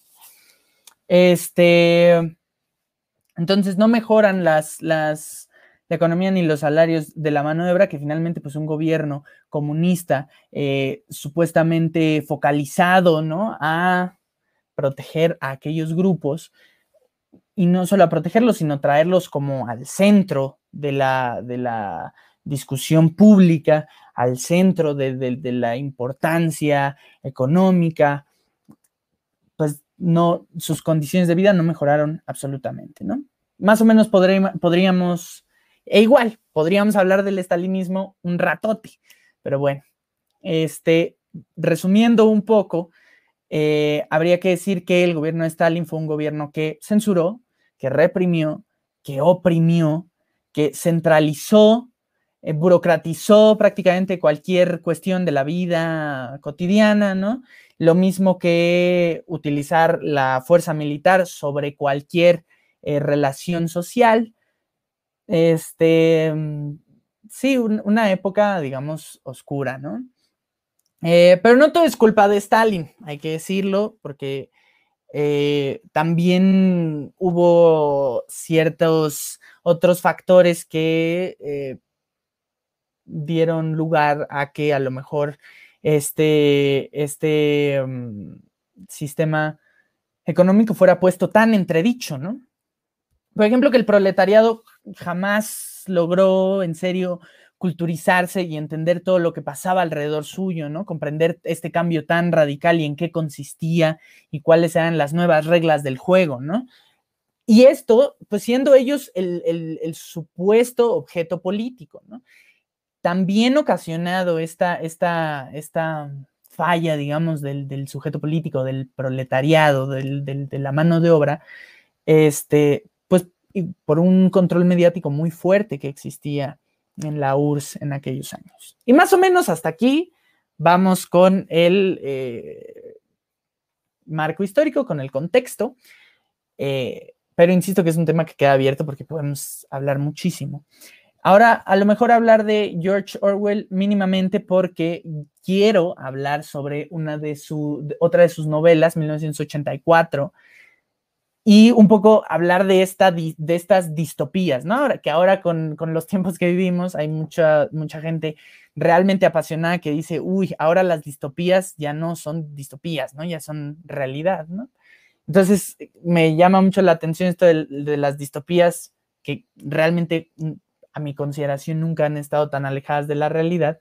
Y en ese momento podríamos hablar de George Orwell. Aquí, este, a lo mejor nada más referirnos a que fue un prolífico escritor, periodista y crítico británico y que a lo mejor en tercera llamada ya los más este, fans, bueno, los más seguidores de tercera llamada a lo mejor eh, lo, lo escucharon o escucharon su nombre en aquel video de intelectuales contra el fútbol, que intelectuales de plano odiaban este, ese deporte tan popular. Y ahí hablamos un poco de la crítica que él hacía este, al, fútbol, ¿no? Pero aquí, a la hora de hablar de rebelión en la granja, tenemos que mencionar que, este, digamos, eh, George Orwell fue eh, partidario, simpatizante de el socialismo demócrata, por decirlo así, ¿no? Entonces, esta es una crítica eh, muy tremenda a eh, un sistema que prometía o que prometió progreso y que pues claramente en, en, la época o en el contexto que le tocó vivir a George Orwell, pues no, no, no lo cumplió, ¿no? Entonces hablemos eh, de, rebelión en la granja, que a lo mejor es, muy común que cuando ustedes vayan o, conversen con alguien sobre eh, el comunismo, ¿no? Y sobre estas ideas, una de las respuestas que, más escucharán, o, o, a lo mejor que ustedes mismos utilizan, y que ya también es un cliché, y que a lo mejor no está, considero yo, alejado de la realidad, es, o sea, lo que pasa con el comunismo es que no se aplica bien, ¿no? Que el problema del comunismo radica en la, este, en la aplicación del mismo, eh, más allá de, la, de la idea que pone sobre la mesa. Bueno, pues más o menos esta idea o esta tesis la trae a cuento o la, o la, utiliza George Orwell para escribir Rebelión en la Granja, ¿no? Pero digamos, haciendo uso de una trama que eh, puede eh, establecer una, mayor profundidad sobre este tema, ¿no? E incluso jamás, jamás, lo, jamás lo, escribe textualmente esta, esta tan popular y tan utilizada frase o disertación. Pero vamos, finalmente es sumamente asimilable con ella por todo el contenido de la, de la obra, ¿no? Y entonces aquí la eh, idea sería hablar primero de este prólogo. Yo lo leí en esta, esta edición, pero no se las recomiendo. Es decir, vean, o sea, si van a cualquier librería y ven esta eh, edición, la realidad es que tiene muchos problemas de traducción y además como que se salta párrafos. La terminé leyendo en un, en un PDF ¿no? Y, y bueno, es mucho más completa y si la pueden leer en inglés, pues también mucho, mucho mejor, ¿no? Pero bueno, este, lo, ahí, ahí lo leí un poco con, con, me costó algo de trabajo porque en algún momento se saltaba un párrafo y ya no entendía qué estaba sucediendo durante los primeros capítulos, pero eh, lo que sí leí y entendí perfectamente de esta edición es el prólogo que es escrito por el mismo George Orwell y que habla de los eh, eh, de los escollos que, se le presentaron a la hora de publicar este, este, esta novela. Y este prólogo es llamado La libertad de prensa, ¿no? Em, aquí menciona que en Inglaterra en aquel momento habla sobre una como un, temor que tenían las autoridades inglesas de hablar sobre Rusia o sobre la URSS, ¿no? Era como un tema eh, tabú, por decirlo así, en el que no se le, en el que se tenía mucho cuidado respecto a las publicaciones que se hicieran, ¿no? Porque al final, digamos, había cierto interés político, ¿no? y en esos primeros años no fue atacado ni exhibido este, a gran escala las, las, la dura realidad que se vivía en la URSS, pero que finalmente pues lo terminan, lo terminan publicando. Sí, entonces, bueno, retomando un poco, me regreso. habla sobre cómo incluso era muy curioso para, para George Orwell, para el autor, que en Inglaterra no se censuraban, ¿no? no se censuraban muchas eh, cuestiones que se escribían sobre la situación del, Reino Unido, pero sí sobre la URSS, ¿no?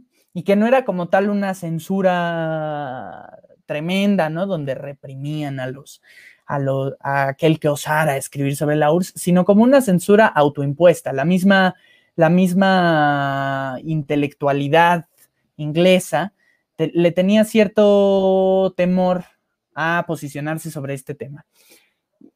Pero bueno, eso me pareció muy curioso porque me parece que es este, un posicionamiento muy claro sobre lo que se va o lo que se, lo que se está intentando criticar en la novela, ¿no? Que a lo mejor sin ningún otro contexto no podríamos hacer tan fácilmente, porque me parece que es muy fácil ya entendiendo esto, el, eh, hacer el paralelismo ¿no? que existía entre la, eh, entre la realidad y la, y la ficción o la novela, porque pareciera, pues finalmente es una novela protagonizada por animales, ¿no? Todos los personajes son animales, a excepción de unos pocos. Este, y, y aunque se deja muy claro el mensaje, este, finalmente, o sea, podríamos, podríamos dejarlo pasar. Pero ya después uno lee eh, todas estas anécdotas sobre la Revolución Rusa, sobre la URSS, sobre el estalinismo, y se da cuenta de, toda la, del mundo que se, retrata aquí, ¿no? Ah, muy específico y sobre políticas muy específicas y sobre sucesos muy específicos, ¿no? Muchos de los cuales ya, ya, muchos de los cuales ya les hablé. Básicamente, esta novela habla o empieza, vamos a repasar rápido la trama, intentando no este, hacer tantos spoilers que al final el spoiler está, este, se le da demasiada importancia porque finalmente, aunque les cuente de qué va completamente, estaría increíble, o sea, la, leerían y les encantaría igual, ¿no? Pero esto empieza con em, un, un cerdo en una granja, ¿no? En una granja de Inglaterra eh, empieza con un cerdo, el viejo mayor dándoles un discurso a los demás animales de la granja y ahí les explica que el humano es eh, la causa de todas las desdichas del animal, ¿no? Los, someten a trabajos o sí, a, a una labor sumamente exhaustiva, eh, no, no, reciben la comida que deberían recibir por este tan arduo trabajo y que, y que además los matan, ¿no? Cuando dejan de servir, que el animal no vive feliz, vive simplemente este, enfocado, focalizado a hacer la misma tarea siempre y a morir de manera pronta, ¿no? Entonces el viejo mayor eh, se muere unos días, ya iba el primer spoiler, pero estas son las primeras 10 páginas. Este, entonces el, el viejo mayor se muere y le queda la tarea a Snowball o Bola de Nieve y a Napoleón de eh, traer eh, a lo que se le llama en la novela el animalismo, ¿no? que es esta ideología eh, propia de los animales de revolución, de sobreponerse a la opresión que los humanos o que la humanidad ejerce sobre ellos. Y entonces, este, pues, aunque el viejo mayor les dice que debe haber una revolución y la habrá, pero que quién sabe si sea en cinco años, quién sabe si sea en 20, ¿no? Quién sabe si sea en un, siglo, pero que la tiene que haber, ¿no? Y resulta que Snowball y Napoleón, pues, em, de alguna manera retoman estas ideas para que las generaciones venideras puedan mantenerla y se pueda hacer la, revolución, pero en un momento de manera repentina y a lo mejor sin, sin planeación alguna, este, los, las, se consuma una revolución y logran retirar a los animales de la granja que eh, tras esto, tras este suceso, la nombran granja animal, ¿no? Que de, principio es eh, dirigida o es organizada por Snowball, y después, eh, este, este será derrocado o eh, perseguido y exiliado de Granja Animal por Napoleón y su séquito de eh, perros, ¿no? Que sería, pues, de alguna manera, las fuerzas militares. De ahí se desemboca una historia en la que los, los se escriben, o el, Snowball escribe siete mandamientos del animalismo, ¿no? Que hay que cumplir y que hay que tener claros a la hora de, este, a la hora de hablar sobre él y a la hora de efectuarlo y, llevarlo a la práctica, ¿no? Y cómo estos siete mandamientos se van convirtiendo y cómo parece ser que lo que ah, eh, el, el, dominio de, de, Napoleón deja de ser este un tema animalista o propio del animalismo y se empieza a convertir en otra cosa, más similar a lo que los animales conocían cuando eran gobernados por humanos. Básicamente de eso va, ¿no?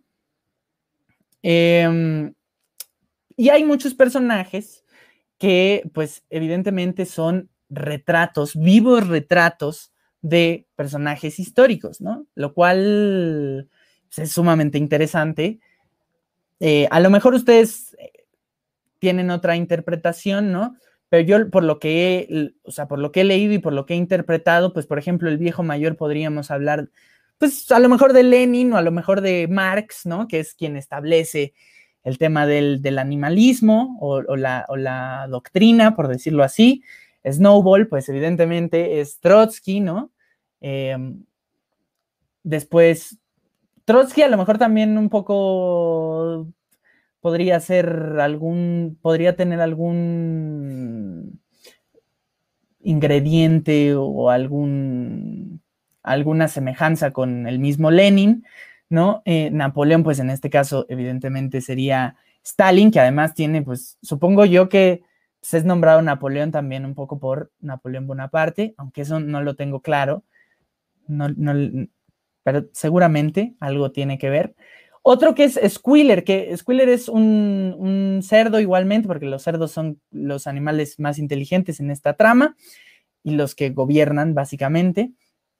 ¿No? Y Squealer es, digamos, como la, propaganda, ¿no? Es, el encargado de convencer a, este, a, a todos los animales de la granja que este, todo lo que hace Napoleón es correcto y que todo lo que hacía Snowball en el tiempo que Snowball estaba presente este, era eh, de lo peor, ¿no? Y, se relacionaba con la traición y, con el. y con, y con el, humano, ¿no? El tipo, o sea, Snowball está siendo constantemente atacado, ¿no?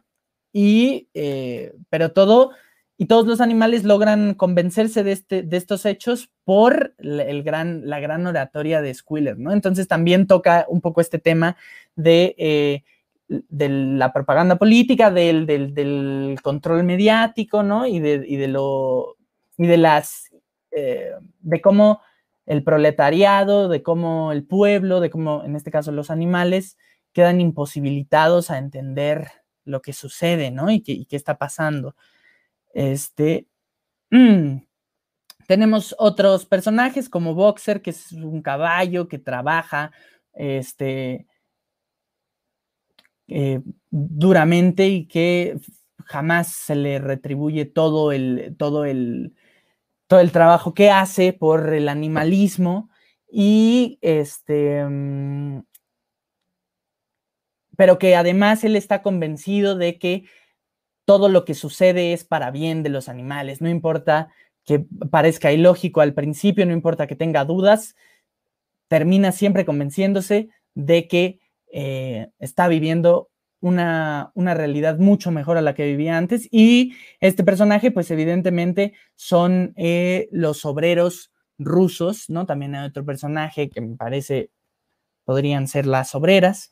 Este, bueno, otros tantos personajes de los que a lo mejor ya estaría de más hablar para que ustedes lean la novela, pero que pues eh, representan otras muchas cosas como la iglesia, como el mismo zar Nicolás II, como este, la burguesía, el mismo George Orwell, estaba leyendo por ahí una, una reseña de una revista, que a lo mejor sí la encuentro, las, la comparto por redes sociales, donde decían que, que incluso hay un personaje que podría ser el mismo George Orwell dentro de esa granja, ¿no? Y entonces imaginándolo así también es muy interesante de leer. Y bueno, básicamente esa, eso es a lo mejor todo lo que quería comentar sobre esto, pero que me parece un retrato fantástico, ¿no? A través de, un, de, un, de una escritura que no me resultó tan complicada, insisto, no lo he leído en inglés, también hay que ver ahí qué onda, pero em, como una, lectura muy compleja, en una trama corta, concisa y... Eh, pero potente sobre este tema de el, del, del, socialismo o comunismo fallido, ¿no? Del marxismo fallido. Eh, en este caso, pues el animalismo, ¿no? Y, no solo eso, me parece que ha trascendido esta novela en la actualidad, se le puede dar una lectura completamente distinta, ¿no? Porque si bien nos podemos apegar mucho al contexto histórico, también es cierto que ya hoy por hoy, este, incluso en el momento en el que se escribe, resulta ser una crítica a muchos de los vicios eh, que tiene el ser humano al encontrarse frente al poder, al ejecutarlo, ¿no? Eh, y eso es para mí lo que, o sea, y, esta, y estas son características que vamos a encontrar en muchas novelas, ¿no? Me llama mucho la atención en muchas novelas y en muchos textos y de mucha, en muchos formatos, pero me llama la atención que eh, este, digámoslo así, la, escritura, la literatura, el arte, resulta una forma de denuncia muy importante, ¿no? Y pese a que George Orwell tuvo muchas complicaciones para publicar esta novela, pudo expresar sus ideas de una manera magnífica, pudo, pudo transmitirnosla de una manera fascinante a través de una historia muy, muy interesante. Este, su idea y su crítica feroz, una crítica feroz con, un, con una idea con la que en un principio se podría creer que el escritor podría simpatizar, ¿no? Eh, y esto también lo encuentro, y aquí yo empezaría o establecería el primer, la primera cosa que a lo mejor podríamos platicar con el señor Dieguín, que es el tema de, eh, pues, cómo finalmente estos vicios parece ser, son intrínsecos a la humanidad, ¿no?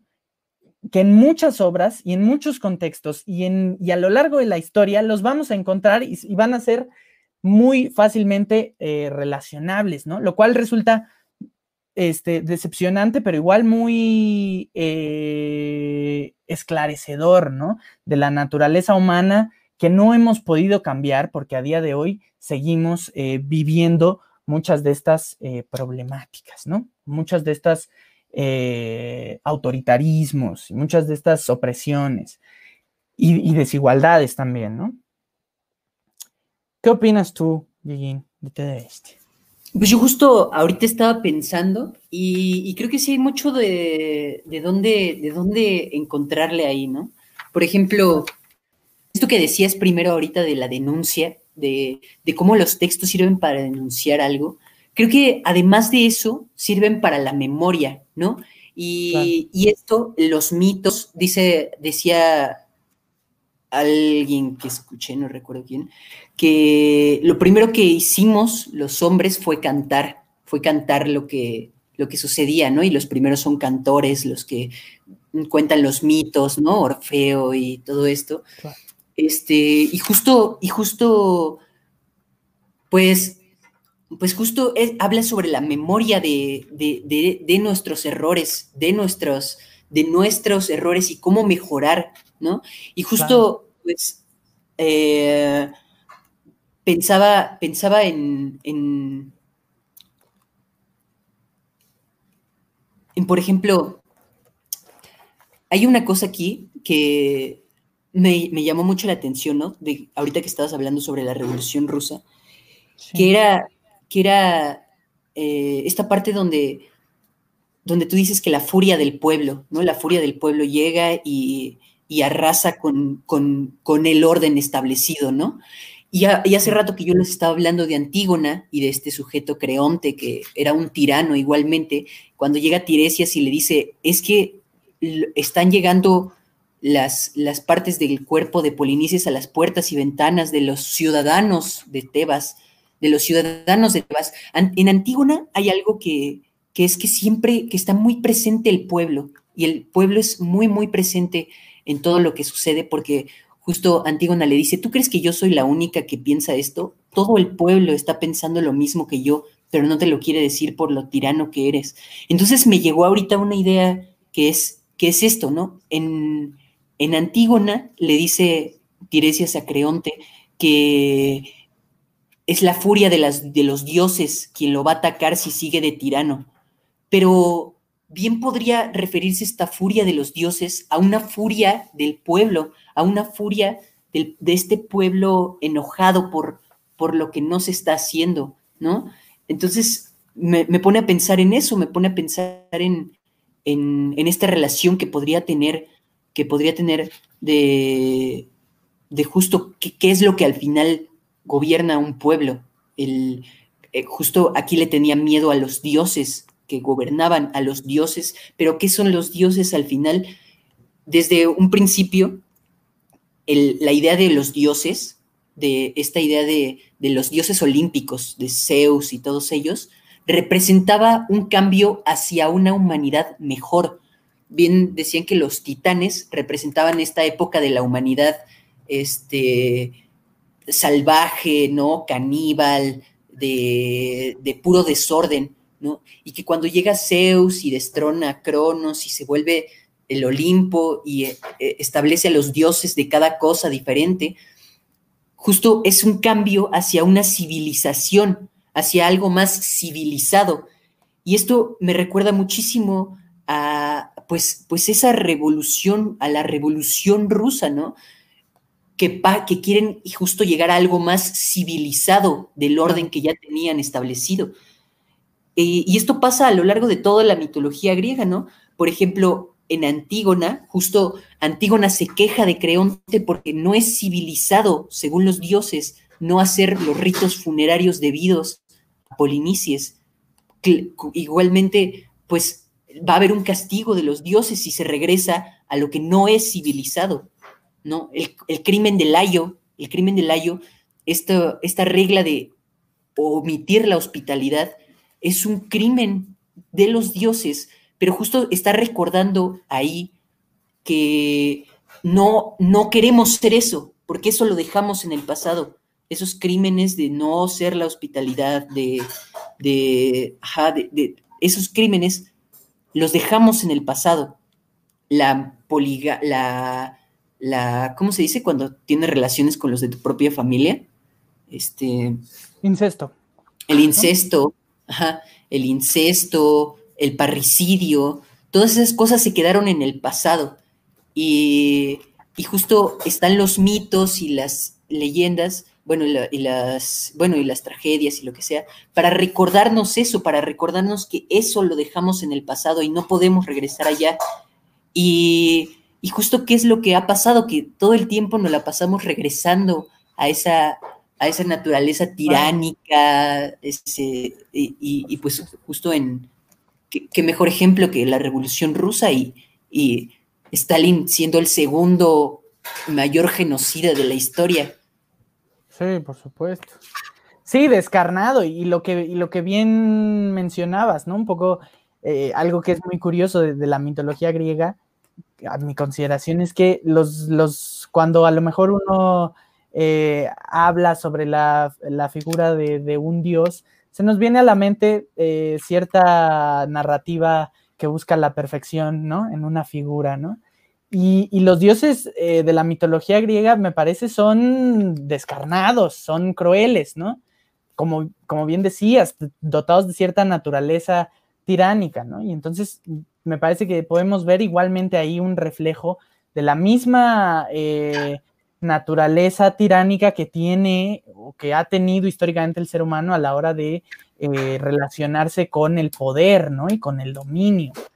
Este, final, ayer platicábamos y me decías algo, o sea, estábamos platicando y me dijiste que finalmente todas, o sea, toda mitología eh, hace referencia a un momento histórico, ¿no? Y a un hecho o incluso a un vicio humano, ¿no? Y entonces por eso me parece que es tan fácil de relacionar y tan interesante leer la mitología griega porque este, vamos a encontrar mucho de ello y vamos a encontrar algo que es todavía más eh, cruel y todavía que es más descarnado, que es que muchas de esas cosas las podemos seguir, este, o sea, mucha de esa naturaleza persiste, ¿no? Pese a, pese a la lejanía o lo lejana que sea nuestra referencia, ¿no?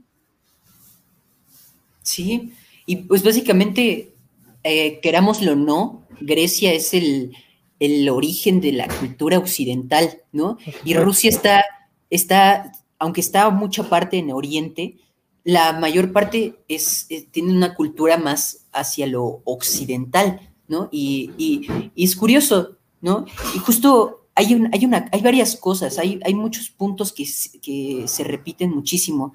Por ejemplo, la importancia del el sucesor en el trono, ¿no?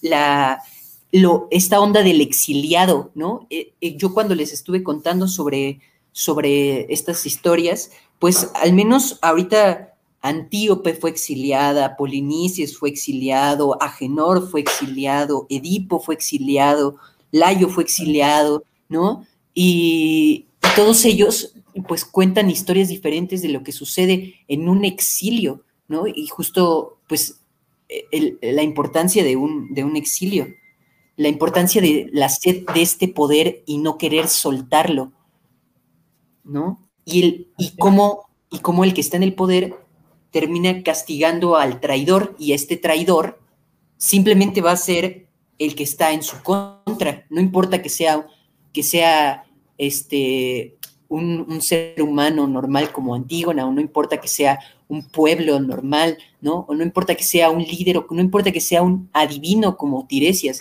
si está en contra de, de, lo que nombra el rey, el gobernante, el dictador, va a ser tachado de tirano, ¿no? Claro. Sí, así es. Pues me parece, acá nos pusieron un comentario. Eh, hola, Paola y Diego, felicidades por sus chats, sigan adelante, suerte siempre, ojalá hubiera muchos chavos así. Ah, muchísimas, muchísimas gracias por sintonizarnos.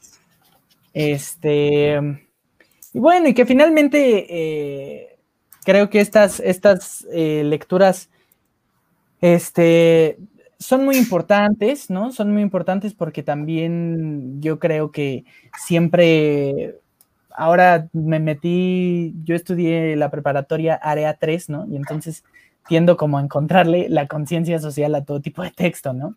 Pero de verdad que eh, finalmente creo que estas lecturas, a partir de ellas se puede generar una conciencia y un entendimiento y una visión de, muchas otras cosas más amplia, ¿no? Que no esté como tal explícito en, en, el texto, en la lectura, en la película, en la obra de teatro, ¿no? Pero son de mucha ayuda. Este, ¿Algo más que comentar, Diggin, antes de que lleguemos a las dos horas de transmisión? ahora sí nos pasamos del, tiempo estipulado, pero no pasa nada. Esto es internet.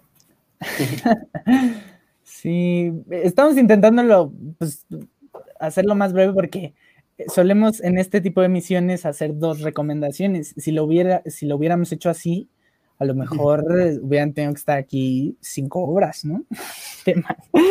bueno, es que, es que, yo también saqué ahí cinco recomendaciones en una, entonces. sí. Pero bueno, estuvo, estuvo interesante hablar nada más de dos cosas y además que están relacionadas de cierta forma. Podría funcionar incluso para otros, para otros, eh, para otras emisiones. Episodios. Sí, si tienen algo que, que comentarnos ahí está. Ahí están, ahí lo pueden hacer libremente y les contestamos, ¿no? Antes de que se acabe este cotorreo. Ya para el final. Abiertos a respuestas, a preguntas, a comentarios, sugerencias. Eh, correcciones, a lo mejor algún dato se nos pasó, lo dijimos mal, aquí también este, nos pueden hacer el favor. Al final buscamos también un, diálogo circular, ¿no? Entre todos, eh, ir aprendiendo más cosas, ir cotorreando juntos. Exactamente. Muy importante, Diego nos va a hacer un favorzote, que es, este, ahora eh, me comentó un, uno de los eh, padrinos de este, de este eh, este espacio, este podcast, nos, nos dijo que eh, pues él es más, o él recurre más a los podcasts, ¿no? A ese formato. Entonces, Dieguín nos va a hacer el favorzote de a lo mejor intentar subirlo a Spotify y que regresemos entonces a el podcast de tercera llamada y que estas emisiones en vivo, aparte de ser emisiones en vivo de YouTube, sean podcast de tercera llamada y regresar triunfales a Spotify, que lo dejamos abandonado, ¿no? Sí, un ratillo, pero sí, voy a intentar subirlos. Un saludo a Joshua el Árbol, que tiene por ahí también su podcast. Síganlo. En, Así es. En, Spotify. Nos ponen, ¿qué onda? Nos dicen, ¿qué onda? Felicidades. Sí, tiene su, tiene su, su podcast y además tiene su podcast, sigue teniendo su podcast de. ¿Cómo se llama? Y seguimos. Y, seguimos valiendo sí. que, está muy bueno, está muy interesante. Y también síganlo en otras cosas porque habla un poco de cómo gestionar tu tiempo, de cómo organizarte, de cómo hacer contenido. Eh, crear TikTok. Síganlo en Instagram, arroba Joshua el árbol. Sí, sí, sí. Y bueno, ya se fue suficiente promoción por el día de hoy. Vamos a dedicarle otra hora a hablar bien de Joshua el árbol, ¿no? Lo vamos a invitar, un día va a invitarlo. Si estás viendo esto, Joshua el árbol, te invitamos. Estás invitado, sí. Eh, otra cosa muy importante. Estoy preparando, estamos preparando, Dieguín y yo, el retorno de los videos este, los videos normalitos, estos de 10, 15 minutos, a lo mejor menos, ¿no? Para que también los chequen, porque no les quitan más de 15 minutos de su día y están cotorros. Entonces ya andamos más o menos trabajándolo para que salgan en las próximas semanas, ¿no? Somos impuntuales, entonces no voy a decir cuándo, pero pues ahí, esperen, suscríbanse. Sí, sí, sí, sí. Y bueno, si nadie tiene más que decir, creo que ya llegamos a las dos horas y creo que es buen momento para retirarnos. Así es, así es. Este, ¿Qué onda? Muchas gracias a todos. Este, esto fue tercera llamada. Nos vemos.